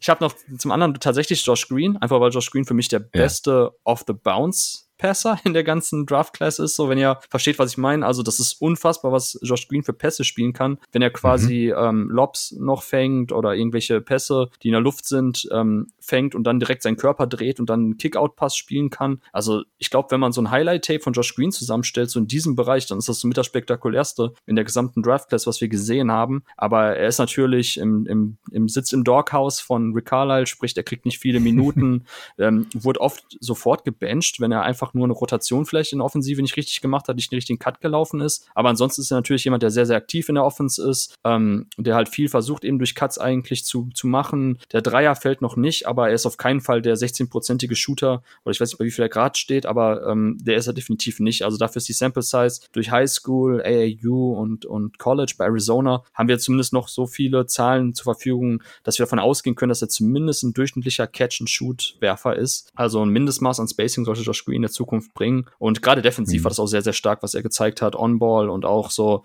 Off-Ball, dass er eben dann so die, die Driving Lanes äh, aushilft. Und ja, also mir hat es gefallen, was Josh Green in seinen wenigen Minuten gemacht hat. Und der letzte Spieler, den ich hier noch anbringen würde, ist äh, Devin Vassell. Ähm, ähnliche, ähnliche Situation wie bei Josh Green, auch im, sitzt auch im Doghouse des Coaches, kommt er nicht wirklich raus. Ähm, in den letzten Wochen hat er wieder mehr Minuten bekommen von Coach Pop, aber ansonsten war es teilweise war er aus der Rotation raus und Tobi Bühne hat ja auch schon ein paar Mal dann gesagt, dass Coach Pop schon wirklich sehr, sehr viel verlangt von seinen Spielern, auch von den Rookies. Und wenn er das Gefühl hat, dass ein Spieler halt mental noch nicht so reif ist, um in der Offensive immer die richtigen Aktionen zu machen, dass er ihn dann auch schneller mal bencht. Und ähm, ja, aber die Flashes bei Vassell, sowohl in der Offensive als natürlich auch in der Defensive waren enorm. Also er gab Spiele, ich glaube gegen die Suns hatte er ein 18-Punkte-Spiel, wenn mich nicht alles mhm. täuscht. Da hat er auch eben so diese, diese On-Ball-Creation gezeigt, dass er sich halt seinen eigenen Wurf auch in der Mitteldistanz kreieren kann, dass er die trifft und das haben wir bei Florida State ja auch gesehen. Das war der Grund, warum ich ihn so hoch hatte, ja. weil ich da schon noch echt eine Menge Upside in dem Bereich sehe, also was eben das ganze offensive Playmaking und Shot Creation betrifft. Und in der Defensive, ähm, da gab es ein Play gegen die Kings vor paar Tagen. Ich weiß nicht, ob ihr das gesehen habt zufällig. Das war unfassbar nee. krass, weil er einfach dann, ich glaube, die Kings hatten einen Side Pick and Roll oder irgendwie sind zumindest über außen dann ähm, zum Korb gezogen. In der Mitte ist dann Richard Holmes zum Korb abgerollt und Rudy Gay hat quasi vom, von der Weak Side vom Flügel ausgeholfen der Mitte. Und Devin Vassell hat das quasi gesehen, wusste, dass sein Spieler, er, hat, er stand in der Ecke eigentlich bei seinem Mann, wusste, dass jetzt eigentlich nur der, der Skip-Pass auf die Weakside zu dem Spieler von Rudy Gay kommen kann und ist dann frühzeitig rüber rotiert und hat den Stil eingesammelt. Und das ist so spielintelligent, einfach nur eine Defensive, diese Rotation zu machen und das Spiel so mitzudenken. Mhm. Ähm, für mich war er ja auch und ist weiterhin so der beste Team-Defender äh, von allen Flügelspielern dieser Draft-Class, noch vor Patrick Williams und so weiter. Und ähm, ja, also ich finde es echt cool, was Devin Vassell in den paar Minuten, die er auf dem Feld stand, eigentlich immer gezeigt hat. Und ich glaube, dass Coach Pop ihn auch nächstes Jahr dann von der der Leine lässt. So, und das waren jetzt so mein Monolog zu den Spielern noch. Ich weiß nicht, wen ihr, wen habt ihr noch so in den, dem All Flashes Team? Wer hat euch imponiert? Wo gab es tolle Ansätze zu sehen?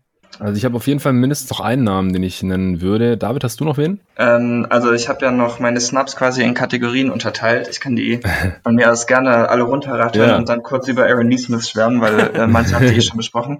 Ähm, und zwar als zu roh habe ich äh, Williams, Okoro, McDaniels und Cole Anthony. Deshalb sind die für mich noch rausgefallen, einfach weil mir das ein bisschen zu mager oder zu ineffizient war. Dann mhm. zu alt hatte ich Campazzo. Äh, keine Ahnung, der hat schon auf jedem Niveau gespielt aus der NBA. Also für mich ist das einfach kein Rookie mehr. Mhm. Dann hatte ich Put Me In Coach. Das sind die, die halt mehr hätten spielen sollen oder können, aber die, aufgrund des Teamkonstrukts das passte das einfach nicht. Und das waren für mich Tyrese Maxey, Saban Lee, Devin Vassell, Paul Reed und Signaji.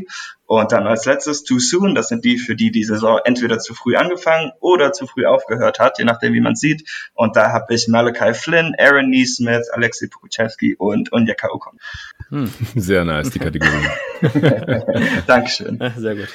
Ja, ähm, ich habe noch, ja? Ja, achso, ich wollte noch über Nismus schwärmen, aber du kannst ja. Ja, ja, stimmt, stimmt, sorry, will ich dir auf keinen Fall nehmen. Ah, Dankeschön. Ja, also ich bin sehr begeistert, denn ähm, das hatte ich auch am Anfang der Saison in einem Pod gesagt, da sah er einfach total verlogen aus, also er wusste wirklich nicht mal, wo er stehen sollte oder so. Ähm, das sah wirklich nicht gut aus, aber jetzt in letzter Zeit hat er sich durch seinen Hustle ein bisschen etablieren können und was natürlich hilft, ist, dass der Dreier jetzt einfach fällt. Das war am Anfang der Saison nicht so, das war natürlich etwas, womit man gerechnet hat, aber bis es dann passiert, äh, weiß man bei Rookies halt trotzdem nie so. Was mich bei ihm noch ein bisschen stutzig macht, ist, dass seine Freiwürfe einfach nicht so sauber fallen. Also ich bin dann noch gespannt, wie er sich als Shooter macht. Er hat auch eindeutig noch einige Schwächen. Also für mich war er auch erst in den 20ern. Ich glaube, ich hatte ihn dann 21 auf meinem Big Board. Einfach weil er keinen wirklichen Handle hat. Er ist kein guter Playmaker. Und defensiv fand ich seine Physis gut, aber ansonsten jetzt nicht so viel. Und das sind halt alles Probleme, die im Moment noch bestehen. Aber er spielt halt mit so viel Energie. Da gibt es einfach wenige ähm, Basketballspieler oder NBA-Spieler, die ein ganzes Spiel so hart zocken können. Und damit bügelt er im Moment zumindest diese Schwächen aus. Ich hoffe, dass er das noch verbessern kann. Er hatte auch einen richtig starken Dank in Transition gegen die Miami Heat. Er hat auch schon ein paar Mal versucht, auf Leute zu stopfen, was aber leider bisher tendenziell eher schief gelaufen ist. Doch ähm, die Vielseitigkeit seines Dreierwurfes sieht man auf jeden Fall und ich würde sogar so weit gehen, dass die Celtics wahrscheinlich seit Ray Allen keinen gehabt haben, der so eine Vielseitigkeit als Off-Ball-Shooter bietet. Ähm, natürlich ist er nicht zu vergleichen mit Ray Allen, aber einfach die Celtics haben nicht viele Off-Ball-Shooter wie jetzt JJ Reddick oder Kyle Korver oder so gehabt. Mhm. Und ähm, ich denke, dass er damit, wenn er das jetzt ja noch die nächsten paar Tage und dann in den Playoffs oder Play-in, je nachdem wie es läuft, mal sehen, noch zeigen kann, äh, haben die Celtics da doch noch einen ganz wertvollen Spieler gefunden, was mich zufriedenstellt, denn das war ja kein Pick, der jetzt sehr viel gelobt wurde oder so und sah halt auch am Anfang relativ problematisch aus. Ja, äh, vielen Dank dazu. vielen Dank dafür auf jeden Fall. Ähm, ich habe noch einen Spieler, den wir jetzt noch gar nicht erwähnt hatten. Das war ein äh, Second Round Pick, der hat auch nur 42 Spiele gemacht, weil er davor in der G-League Bubble war, in der Gubble. Äh, von Houston Rockets, KJ Martin oder Kenyon Martin Jr. Der ist äh, super athletisch, Pogo-Stick-mäßig unterwegs und sorgt halt auch immer wieder für Highlights, äh, Facial Dunks, irgendwelche krassen Blocks und so. Ist nicht so groß wie sein Vater, deswegen halt eher ein Wing als ein Big, nur 6'6 offiziell, äh, auch noch nicht so viel Muskeln drauf, mit 215 Pfund unterwegs, äh, ist 20 Jahre alt. Äh, ich habe halt gedacht und ich glaube auch mal hier im Pod gesagt, dass äh, wenn er noch ein bisschen was am Ball machen kann, dann halt als Wing und nicht so ein quasi undersized athletischer äh, Big ist, ähm, oder Dreier entwickeln kann, also Dreier nimmt und die dann halt auch irgendwie trifft, dass er da respektiert werden muss, dann ist es ein ganz interessanter Spielertyp, selbstverständlich. Also mit, mit der Athletik und dem defensiven Playmaking und vielleicht kann er dann auch allgemein zu einem Impact-Defender werden und dann halt noch ein bisschen On-Ball Creation äh, oder Passing oder, oder Shooting. Und jetzt hat er die letzten paar Spiele, hat er auf einmal Statlines rausgehauen. Also ich will da jetzt nicht so viel drauf geben, weil ich ehrlich gesagt auch zurzeit keine Rocket-Spiele mehr schaue. Aber vielleicht muss ich mir zumindest mal noch äh, die Minuten von Martin äh, hier reinziehen. Aber wollte ich immer noch kurz rausgehauen haben, Honorable Mention mäßig, weil mir echt fast die Augen rausgefallen sind.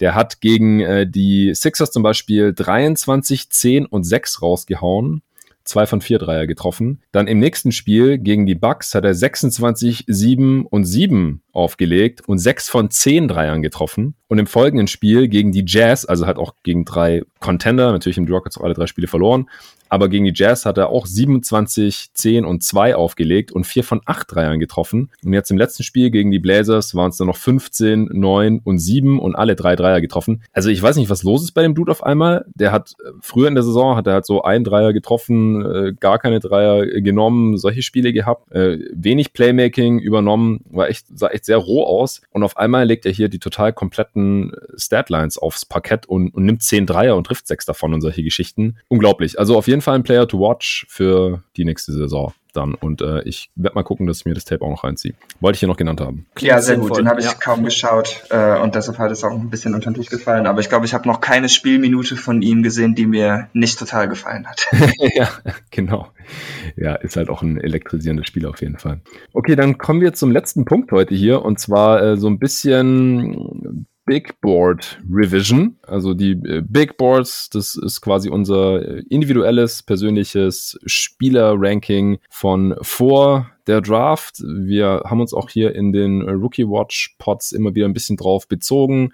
Ich versuche das immer nicht zu früh anzufassen und dann wegen irgendwie ein paar Spielen oder einer halben Saison oder sowas total überzureagieren und zu sagen, äh, ja, hier den Spieler hätte ich viel weiter oben haben müssen oder viel weiter unten, denn dazu sind in aller Regel halt die Sample Sizes noch ein bisschen äh, klein und äh, da muss man einfach aufpassen und der einzige Spieler, den ich bisher hochgeschoben habe, war Lamello Ball denn äh, den hatte ich auf drei auf meinem Big Board und das ist für mich halt wenn ich jetzt neu draften dürfte oder welches Gedankenexperiment man da jetzt auch immer äh, durchführen möchte, Lamello Ball ist halt der Spieler, den ich auf jeden Fall an eins nehmen würde. Deswegen habe ich den jetzt schon von drei auf eins hochgeschoben. Äh, ihr könnt gerne einfach irgendwas raushauen, äh, vielleicht irgendwelche Platzierungen, die ihr jetzt bereut oder die ihr gerade im Überdenken seid oder auch Spieler, die ihr jetzt schon rumschieben würdet. Jetzt vielleicht nicht gerade so von 30 auf 25 oder solche Sachen, sondern halt schon vielleicht so im, im Lottery-Bereich oder von, von 20 auf 10 oder sowas, fände ich auch interessant. Ähm, was geht euch so durch den Kopf, wenn ihr euch jetzt eure Pre-Draft Big Boards anschaut? Torben vielleicht erst. Mm, ja, gute Frage. Also ich würde auch gar nicht so viel dran rumwerkeln aktuell. Äh, Gerade in Tier 2, was ich ja Starter genannt habe, so mit ungefähr 30 Minuten, ähm, da hatte ich halt Spieler drin wie Okoro, Tyrese Maxey, Patrick Williams, Onyeka Okongwu, Kyra Lewis, Josh Green. Also das sind schon alles Spieler, die jetzt, ähm, die man jetzt nur anhand eben dieser singulären Rookie-Saison vielleicht ja ein bisschen nach hinten schieben würde. Also zumindest haben die nicht alle auf demselben Niveau abgeliefert. Aber bei allen waren halt die Flashes da. Also Kyle Lewis hatte ich gerade nicht genannt, aber mhm. ähm, für mich eigentlich auch jemand, der in diese Riege reingehört, der einfach auch als Transition Playmaker ähm, super gut ist und eigentlich auch perfekt zu Zion Williamson passt. Also da hoffe ich auch, dass da in den nächsten Jahren ja. was geht noch bei den Pelicans und dass, äh, ja, dass einfach Carol Lewis noch viel öfters den Ball in die Hand bekommt. Ansonsten, es gibt halt paar Spieler, die ich jetzt auch wieder, die ich auf jeden Fall aufs Board draufnehmen würde. Also Isaiah Stewart muss, muss drauf. Also das kann man jetzt schon sagen. Den hatte ich halt gar nicht ähm, bei meinen Top 30. Der ist zumindest mal Tier 4, also Mid to End of Rotation. Da sehe ich ihn schon. Also also muss man mal abwarten, ähm, wie er sich in den nächsten Jahren macht und ob er auch wirklich auch noch ein Big Man sein kann, der in den, den Playoffs besteht. Aber ich glaube schon und also da könnten wir einen Miss haben mit äh, Isaiah Stewart. Den würde ich mhm. auf jeden mhm. Fall reinnehmen. Ansonsten, ja, ich habe halt Devin Vassell auf drei. Ähm, klingt natürlich jetzt sehr vermessen oder im Nachhinein auch ein bisschen zu hoch. Muss man aber abwarten. Also ja, es ist zu früh. Genau, wäre jetzt nicht der erste Spieler, der unter Pop halt später erst aufblüht. Ähm, ja, ansonsten, ich bin eigentlich noch relativ zufrieden damit. Ich habe halt Spieler so im letzten Tier, die einfach wenig gespielt haben. Also ein Grant Riller oder ein Paul Reed. Ähm, da wünsche ich mir, dass die einfach mehr Minuten bekommen. David hat es ja auch angesprochen. Der hatte ja auch Paul Reed jetzt gerade bei den Spielern, die eben aufgrund des Teamkonstrukts wenig Minuten sehen, ähnlich wie auch Tyrese Maxey bei Philadelphia. Also würdest du Tyrese Maxey jetzt bei Oklahoma reinpacken, dann hätte der in den letzten Wochen auch ähm, ja ganz andere Scoring-Leistungen noch ja, gehabt. Dann hätte, hätte ja. er statt Maledor die fünftmeisten Minuten von allen Rookies gesehen oder sechstmeisten. Ja, und wahrscheinlich genau. dabei. Und in den Spielen, wo halt die äh, Sixers auch kaum Leute hatten, ähm, da hat Tyrese Maxey ja auch immer ein Feuerwerk abgefackelt. Also ich weiß gar nicht, wie viele Punkte waren das? 40, 39, 38 in dem einen Samstagabendspiel, ähm, wo ja quasi das Team überhaupt nicht vorhanden war von den Sixers. Da ja. haben ja er und Paul Reed auch gespielt. Und äh, also das sind, also wie gesagt, es gibt ein paar Jungs so, ähm, Obi Toppin finde ich vielleicht noch interessant. Ich weiß nicht, wo ihr den hatte. Ich glaube auch weiter hinten. Also ich hatte 26. Ja, ich 27. Ja, okay, krass. Ja, ich ja auch. Und damit wurden wir ja damals äh, schief angeguckt, oftmals mit Obi Toppin so weit hinten. Oh ja. Und ja, ist halt eine schwierige Situation. Wir hatten ja letztens schon drüber gesprochen, Jonathan. Ähm, Obi Toppin hatte jetzt zuletzt wieder ein paar gute Aktionen in den Minuten, in denen er auf dem Feld war. Und er ist natürlich auch schon irgendwo noch ein NBA-Spieler. Also alle, die ich auch auf meinem Big Board habe, denen traue ich auch zu, dass die eigentlich langjährige NBA-Spieler sein werden. Und bei Obi Toppin ist natürlich ja eben ja, das Teamkonstrukt so problematisch für ihn, dass er da gar keine Minuten sieht. Aber ich würde ihn auf jeden Fall jetzt nicht komplett rausnehmen. Aber ich glaube, da könnten wir tatsächlich das ganz clever gesetzt haben mit 26 bei ihm oder 27. Ja, äh, in dem Zuge müssen wir vielleicht nochmal James Wiseman erwähnen, weil den Namen haben wir auch kein einziges Mal gesagt. Er war halt immer der zweite Pick der Draft. Jetzt leider die letzten Wochen hat sich ja nichts mehr geändert an seinem äh, Status oder konnten wir nichts mehr sehen oder irgendwie neu bewerten oder sowas, weil er einfach nicht mehr gespielt hat wegen seiner Meniskusverletzung. Äh, ich habe ihn jetzt in letzter Zeit eigentlich nur noch in dem Zusammenhang erwähnt, dass die Warriors einfach besser sind, wenn er nicht spielt, weil er einfach noch ein ziemlich destruktiver Rookie ist, wie es ja eigentlich auch zu erwarten war aber ich, wir haben das hier im Pod auch schon mal gesagt, also ich finde ihn eigentlich sogar leider noch ein bisschen schlechter jetzt in seiner Rookie-Saison, wie ich es befürchtet hatte. Und wir hatten ja echt schon nicht so die, die großen Erwartungen. Also ich hatte ihn an 16 gerankt. Ich würde ihn jetzt trotzdem nur nicht weiter runterschieben, aber er hat mir jetzt auch überhaupt keinen Grund gegeben, warum ich ihn weiter nach oben schieben sollte, weil auch von den Spielern, die ich über ihn habe, da hat jetzt niemand enttäuscht. Also manche haben nicht so viele Minuten gesehen,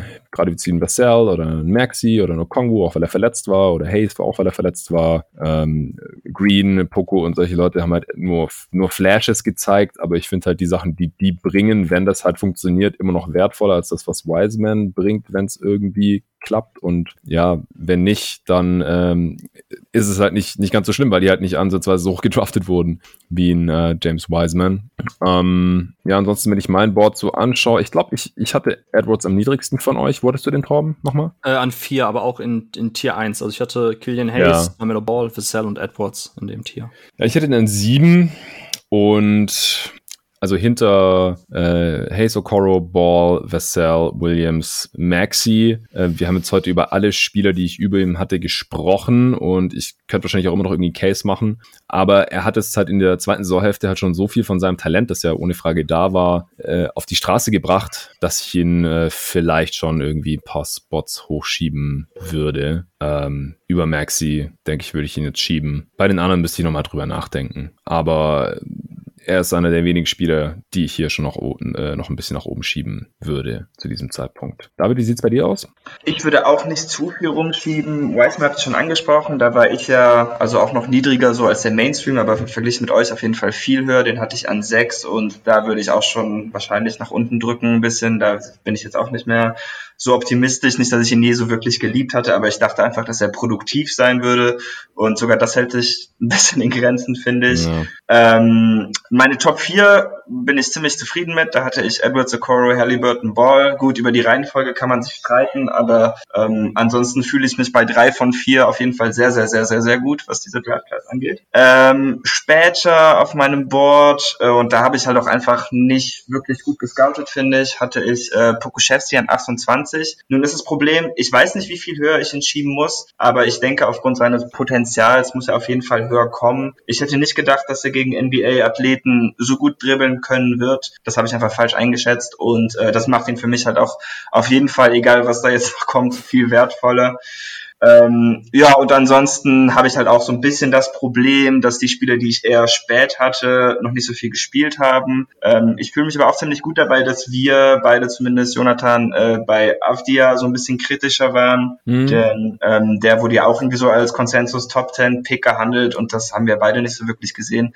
Und da fühle ich mich auch ein bisschen bestätigt. Ansonsten der einzige in meiner Top 10 noch, der noch nicht so viel zeigen konnte, okay, eigentlich sind es zwei, das sind Killian Hayes, aber der war verletzt. Und RJ Hampton, ähm, da hatte ich jetzt bei dem Magic schon ein bisschen mehr erhofft, aber ich meine, das Team ist auch einfach Mist und er hat im Moment keinen Wurf, was es ihm halt auch einfach sehr, sehr schwer macht. Und ein paar Flashes hat er auch gehabt jetzt schon. Ja, genau, er kommt ja auch gut zum Korb, das habe ich ihn auch gemocht und hat auch schon ein paar coole Dunks. Also da würde ich noch nicht aufgeben, aber Top 10 war vielleicht ein bisschen zu hoch, äh, würde ich an dieser Stelle vielleicht anführen. Interessant. Ja. Ich habe, äh, ich würde RJ Hampton ein bisschen hochschieben. Ich hatte ihn aber auch sehr weit hinten. Ich hatte ihn an 27. Ähm, mhm. ich, ich, ich, fand halt sein äh, Catch and Drive Spiel bei ähm, New Zealand Breakers total interessant. Also ich habe mir schon vorstellen können, wie er dann eben so als als sekundärer Playmaker, wenn der Wurf zumindest einigermaßen respektiert wird, dass er da halt viel off the catch machen kann, dann eben zum Korb kommt, da athletisch finisht, hat auch eine ganz gute Körperkontrolle und ähm, und und einen Touch am Korb, also dass er vielleicht da auch eben so ein bisschen sich noch ja äh, an Leuten vorbeischlängeln kann auf dem Weg zum Korb und da halt noch ein bisschen was absorbieren kann, trotzdem vollstrecken. Und ich finde, bei dem Magic haben wir da schon ein paar Sachen davon jetzt gesehen in den letzten Spielen. Also ich finde mich eher teilweise bestätigt bei den positiven Aspekten von Hampton. Ähm, natürlich muss der Wurf früher oder später fallen und er ist jetzt auch nicht eben der primäre Ballhänder, den du die ganze Zeit einfach deine Offense kreieren lassen möchtest. Aber ähm, ich würde ihn tatsächlich eher ein bisschen hochschieben. Also ich finde 27 zu niedrig, nach dem, was er jetzt bei dem Magic gezeigt hat. Ja, ja gut, unsere Diskrepanz ist natürlich riesig, weil bei mir ja. war er an 9 und okay. äh, die Sachen, die ich an ihm mochte, die mag ich auch noch immer. Also da habe ich jetzt wirklich nichts verloren. Aber er hat halt keine der Fragezeichen, die ich hatte, beantworten können. Und äh, ich habe zum Beispiel David Vassell und Tyrese Maxey direkt hinter ihm. Und ähm, ja, keine Ahnung, wie sich die Spieler alle entwickeln werden natürlich, aber die beiden haben zum Beispiel schon mal mehr gezeigt als er. Deshalb ähm, weiß ich nicht. Ich will ihn jetzt auch nicht in die 20er verbannen oder so, aber ähm, 9 war halt vielleicht ein bisschen hoch. Ja, ich hatte ihn auf 21 und ich müsste mal kurz gucken, ob ich jetzt jemand, den ich über ihm habe, runterschieben würde. Ja, Jalen Smith ist halt überhaupt nicht zu bewerten, hatte ich an 18. Äh, Wiseman hatte ich gerade schon genannt, würde ich eher noch da lassen. Ja, Bay und Bane sehen einfach besser aus, gerade als RJ Hampton. Isaiah Joe hat halt auch einfach nicht viel spielen können. Hatte ich genau einen Spot noch vor Hampton. Ja, ist, ist schwierig, glaube ich. Das war auch interessant, wenn ich das kurz einwerfen darf. Die Mavs und die Sixers haben einfach alle meine Spieler auch gepickt, wo ich dann sofort wusste, dass das natürlich jetzt bitter sein wird. Also ich hatte ja, ja. Maxi an 6, Isaiah Joe an 19 und Paul Reed an 22. So, und mhm. äh, ähnlich bei den Mavs, wo ich ja Tyler Bay noch an 30 hatte und Tyrell Terry an 24 und Josh Green an 11. Und es, es macht halt echt einen Unterschied, wo die Spieler hingedraftet werden, einfach je nachdem, was der, also A, natürlich, wie das Teamkonstrukt aussieht, wie die Rotation aussieht, ob da Minuten überhaupt zur Verfügung stehen und dann auch B, ob die Mannschaft schon so kompetitiv ist, dass da einfach Rookie ja schwerer haben, aufs Feld überhaupt zu kommen und nach Fehlern oder man sich halt weniger Fehler erlauben darf nur. Und das ist halt echt bitter, weil Riccardo nicht unbedingt jetzt so der absolute Rookie-Flüsterer ist und als da schon drei Spieler von mir gelandet sind, wusste ich, oh, das wird schon schwierig. Und Tyrell Terry war jetzt ja auch eh raus zum Schluss. Aber ähm, ja, das war halt jemand, von dem ich mir schon ein bisschen was erhofft hatte. Ich weiß nicht, wo hattet ihr Tyrell Terry? 23. Ich hatte ihn an 17. Ja, das ist ein guter Punkt. Den würde ich vielleicht sogar einiges runterschieben. Also das, was ich von ihm gesehen habe, hat mir überhaupt nicht gefallen. Er hat halt kaum gespielt. Also da war ja noch nicht viel zu sehen, ne? Ja, nee, das ist richtig. Aber auch, äh, der hat ja auch in der G-League Bubble gespielt, ne? Ja, ja, hat er. Und das fand ich auch ziemlich doof. Und da habe ich das Spiel von gesehen. Ja, ich glaube, ja. Kevin O'Connor hatte den ja richtig hoch, ne, bei The Ringer. Ich glaube an 10 ja, oder 11 oder so. Ja. ja, das war, das fand ich auch ein bisschen absurd, weil Terry Terry hat ja bei Stanford gespielt und ähm, da war eigentlich auch schon ersichtlich, dass er jetzt nicht unbedingt so der klassische Playmaker ist, sondern echt eher so der Off-Ball-Guard, der da ein bisschen den Ball bewegen kann, Dreier nimmt. Und äh, eigentlich brauchen die Mavs ja auch sowas. Eigentlich ist er ein ganz guter Offensiv-Counterpart zu Luca. Aber da ist halt mhm. halt Josh Green irgendwie jetzt schon echt besser noch geeignet, weil er einfach defensiv in der On-Ball-Defense viel, viel mehr machen kann, da halt auch ein bisschen, ähm, ja, öf öfters halt so die besten gegnerischen Spieler übernehmen kann und nicht daneben Luca sich da aufreiben muss. Und das ist halt bei Terry eher nicht der Fall. Also ist halt super schmächtig und ja, also der kann dann halt in der Defensive schon aufgefressen werden. Und ich weiß nicht, also ich hatte ihn halt an 24 und muss man mal abwarten, ob der sich da durchsetzen kann bei den Mavs in den nächsten Jahren. Und Grant Willer hatte ich halt an 21. Das finde ich halt auch noch interessant, dass er halt auch kaum gespielt hat bei den äh, Hornets und in den paar Minuten, die er gespielt hat, eigentlich ganz gut aussah. Also der Mann ist halt auch unfassbar alt schon für einen Rookie. Also der war ja, glaube ich, 23 schon, als der gedraftet wurde, irgendwie so um den Dreh. Also, mhm. puh, ich hoffe mal, dass er da vielleicht nächstes Jahr irgendwo mehr Minuten sieht oder vielleicht getradet wird. Ich habe keine Ahnung, aber ich glaube schon, dass Grant Willer ein bisschen mehr zeigen kann, als er bislang durfte. Ja, das war ja eigentlich schon in der Draftnacht. Also die Diskrepanz zwischen da, wo er gerankt wurde, gerade so unter NBA Draft Twitter, Draft Nerd Twitter und wo ihn die Hornets im Endeffekt gedraftet haben, am 58 oder so, ganz am Ende der zweiten ja. Runde irgendwo nochmal. Das war ja schon groß und ja, jetzt hat er halt auch gar keine Rolle da gespielt diese Saison. Deswegen äh, hat sich da sein Stock natürlich auch nicht gerade verbessert. Ja, also ich glaube, abgesehen von dem, was ihr jetzt schon äh, gesagt habt, gerade so Stewart muss man auf jeden Fall natürlich nach oben schieben, Emmanuel Quickly, äh, auch Peyton Pritchard sind halt so Dudes, die hatte ich jetzt auch quasi nicht mehr gerankt. Und äh, ja, da haben wir jetzt einfach schon eine, eine Grundlage gesehen, äh, wo aufgrund derer man sie auf jeden Fall über anderen Typen, die jetzt bisher noch gar nicht gespielt haben und die man jetzt zum Draftzeitpunkt eigentlich aber auch nicht unbedingt als äh, interessanter gesehen hätte oder talentiert oder sowas, dass man sie auf jeden Fall über den jetzt ranken müsste. Aber wie gesagt, da brauchen wir uns jetzt auch nicht in Details äh, verlieren. Ähm, es ist immer noch recht früh in den NBA-Karrieren NBA dieser Dudes bei äh, GoToGuys Wild, da haben wir immer nach vier Jahren zum ersten Mal auf das äh, GoToGuys Draft Power Ranking geguckt und selbst äh, da hat sich dann nach weiteren vier Jahren äh, teilweise nochmal richtig viel verändert. Also die NBA-Karriereverläufe, die sind einfach sehr, sehr volatil, aber wir haben neue Informationen bekommen jetzt und ja, eigentlich auch mehr Informationen oder mehr wertvolle Informationen in sehr vielen Fällen äh, bekommen, gerade von One-and-Done-Spielern oder Wiseman, der halt nur drei Spiele im College gemacht hatte oder sowas. Sehr viel mehr Informationen, als man halt vorher hatte und die wollen wir natürlich auch hier ein bisschen mit einfließen lassen. Aber die Bewertungsgrundlagen, die sind halt so unterschiedlich groß und hängen von so vielen Faktoren ab, dass man äh, jetzt halt auch noch nicht unbedingt irgendwie alles komplett neu bewerten müsste oder auch sollte. Ja, war sehr cool, Jungs. Vielen Dank euch, dass ihr euch hier heute die Zeit genommen habt, vor allem bei dem schönen Wetter. Es gibt bestimmt auch äh, andere Sachen, die man machen kann, wenn es endlich mal schön draußen ist. Also bei uns ja, regnet es. Echt? Ja. ja. ja, okay. ja also ich bin von Berlin ausgegangen. Hier scheint die Sonne und es ist sehr schön und warm. Nee, nee, also ich hier nichts lieber getan, als mit euch zu reden. Genau, also bei uns im Westen hier Grenze, Grenze Deutschland, Holland, Duisburg, Niederrhein, da ist echt heute richtig Kackwetter. Also von daher war das schon der ideale Tag für eine Podcastaufnahme. Okay, und in Aachen ist auch schlecht. Ja. Bei Aachen. Total, total. Gut, ja, dann umso, umso besser, dann habe ich kein schlechtes Gewissen. äh, allen danke fürs Zuhören, unabhängig äh, vom Wetter. Podcast hören kann man ja zum Glück bei jedem Wetter. Ich werde das Ding jetzt heute noch raushauen hier am Dienstagabend. Morgen kommt dann, wie gesagt, äh, der bereits aufgenommene All-NBA-Pod mit Nico, auch richtig cool geworden. Und am Donnerstag höchstwahrscheinlich äh, kommt dann, kommen dann die All-Defense-Teams mit Tobi Bühne. Also da steht einiges an und da wird jetzt noch einiges rausgehauen auch und äh, Saisons werden rekapituliert und analysiert und diskutiert und bewertet, bevor wir dann äh, zu den Play-in-Tournaments kommen. Es ist ja sehr, sehr cool, dass jetzt am Wochenende, am Samstag und am Sonntag hier alles zur deutschen Primetime kommt. Alle Teams spielen ihre letzten Spiele am Samstag und Sonntag irgendwie zwischen 18 und 21.30 Uhr Tip-Off-Zeit und äh, da wird sich auch noch einiges entscheiden. Ähm, eine Sache vielleicht noch, weil ich weiß jetzt auch nicht, wann ich das nächste Mal drüber sprechen soll. Äh, David, bei dir gab es ja jetzt unschöne News, das habe ich gestern noch nicht bei der Aufnahme für die All-NBA-Teams in den Pod einfließen lassen können mit Nico. Jalen Brown out for season, leider. Äh, willst du da noch drei Sätze zu raushauen? Ja, also erstens, wie reißt er sich das komische Band da, was ich noch nie, wo ich noch nie von gehört habe, außer dass Romeo Langford das auch hatte. Also da keine Ahnung, wie okay. das passiert. Und zweitens, ja, also für die Saison muss ich jetzt so langsam auch, denke ich, Abgesänge einklingen lassen, weil Robert Williams ist ja auch Day-to-Day, -Day, der hat irgendwas am C, dass er nicht dauernd auflaufen kann. Und ähm, um das Play-In zu vermeiden, muss man eigentlich Miami schlagen und dann mindestens noch zwei Spiele gewinnen. Also ich denke, wir sprechen uns dann äh, nach dem Knicks-Spielen, da können wir darüber reden, wie äh, das Play-in für die Celtics verlaufen wird, denn äh, das wird jetzt ziemlich schwer für das Team. Ja, genau. Also wir beide, David und ich, wir nehmen am Sonntag dann, wenn die Spiele alle durch sind und wir uns kurz einen Überblick verschafft haben, wer da jetzt gegen wen ran muss im Play-in-Tournament direkt auf dann könnt ihr das äh, entweder in der Nacht oder dann am Montagmorgen noch anhören, denn Dienstag auf Mittwoch findet direkt das erste Spiel oder die ersten Spiele, der Spielplan ist ja noch nicht raus, für das Play-In-Tournament statt. Das Play-In geht von äh, Dienstag über Mittwoch und Donnerstag bis Freitag.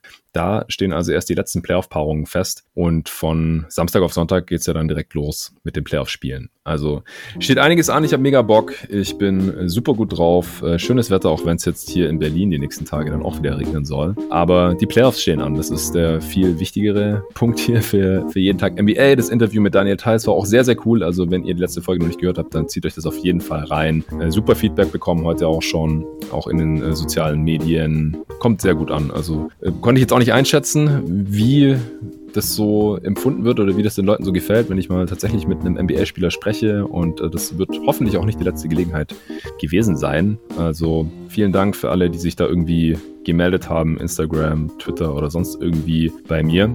Ja, und nochmal danke fürs Zuhören. Ciao. Tschüss.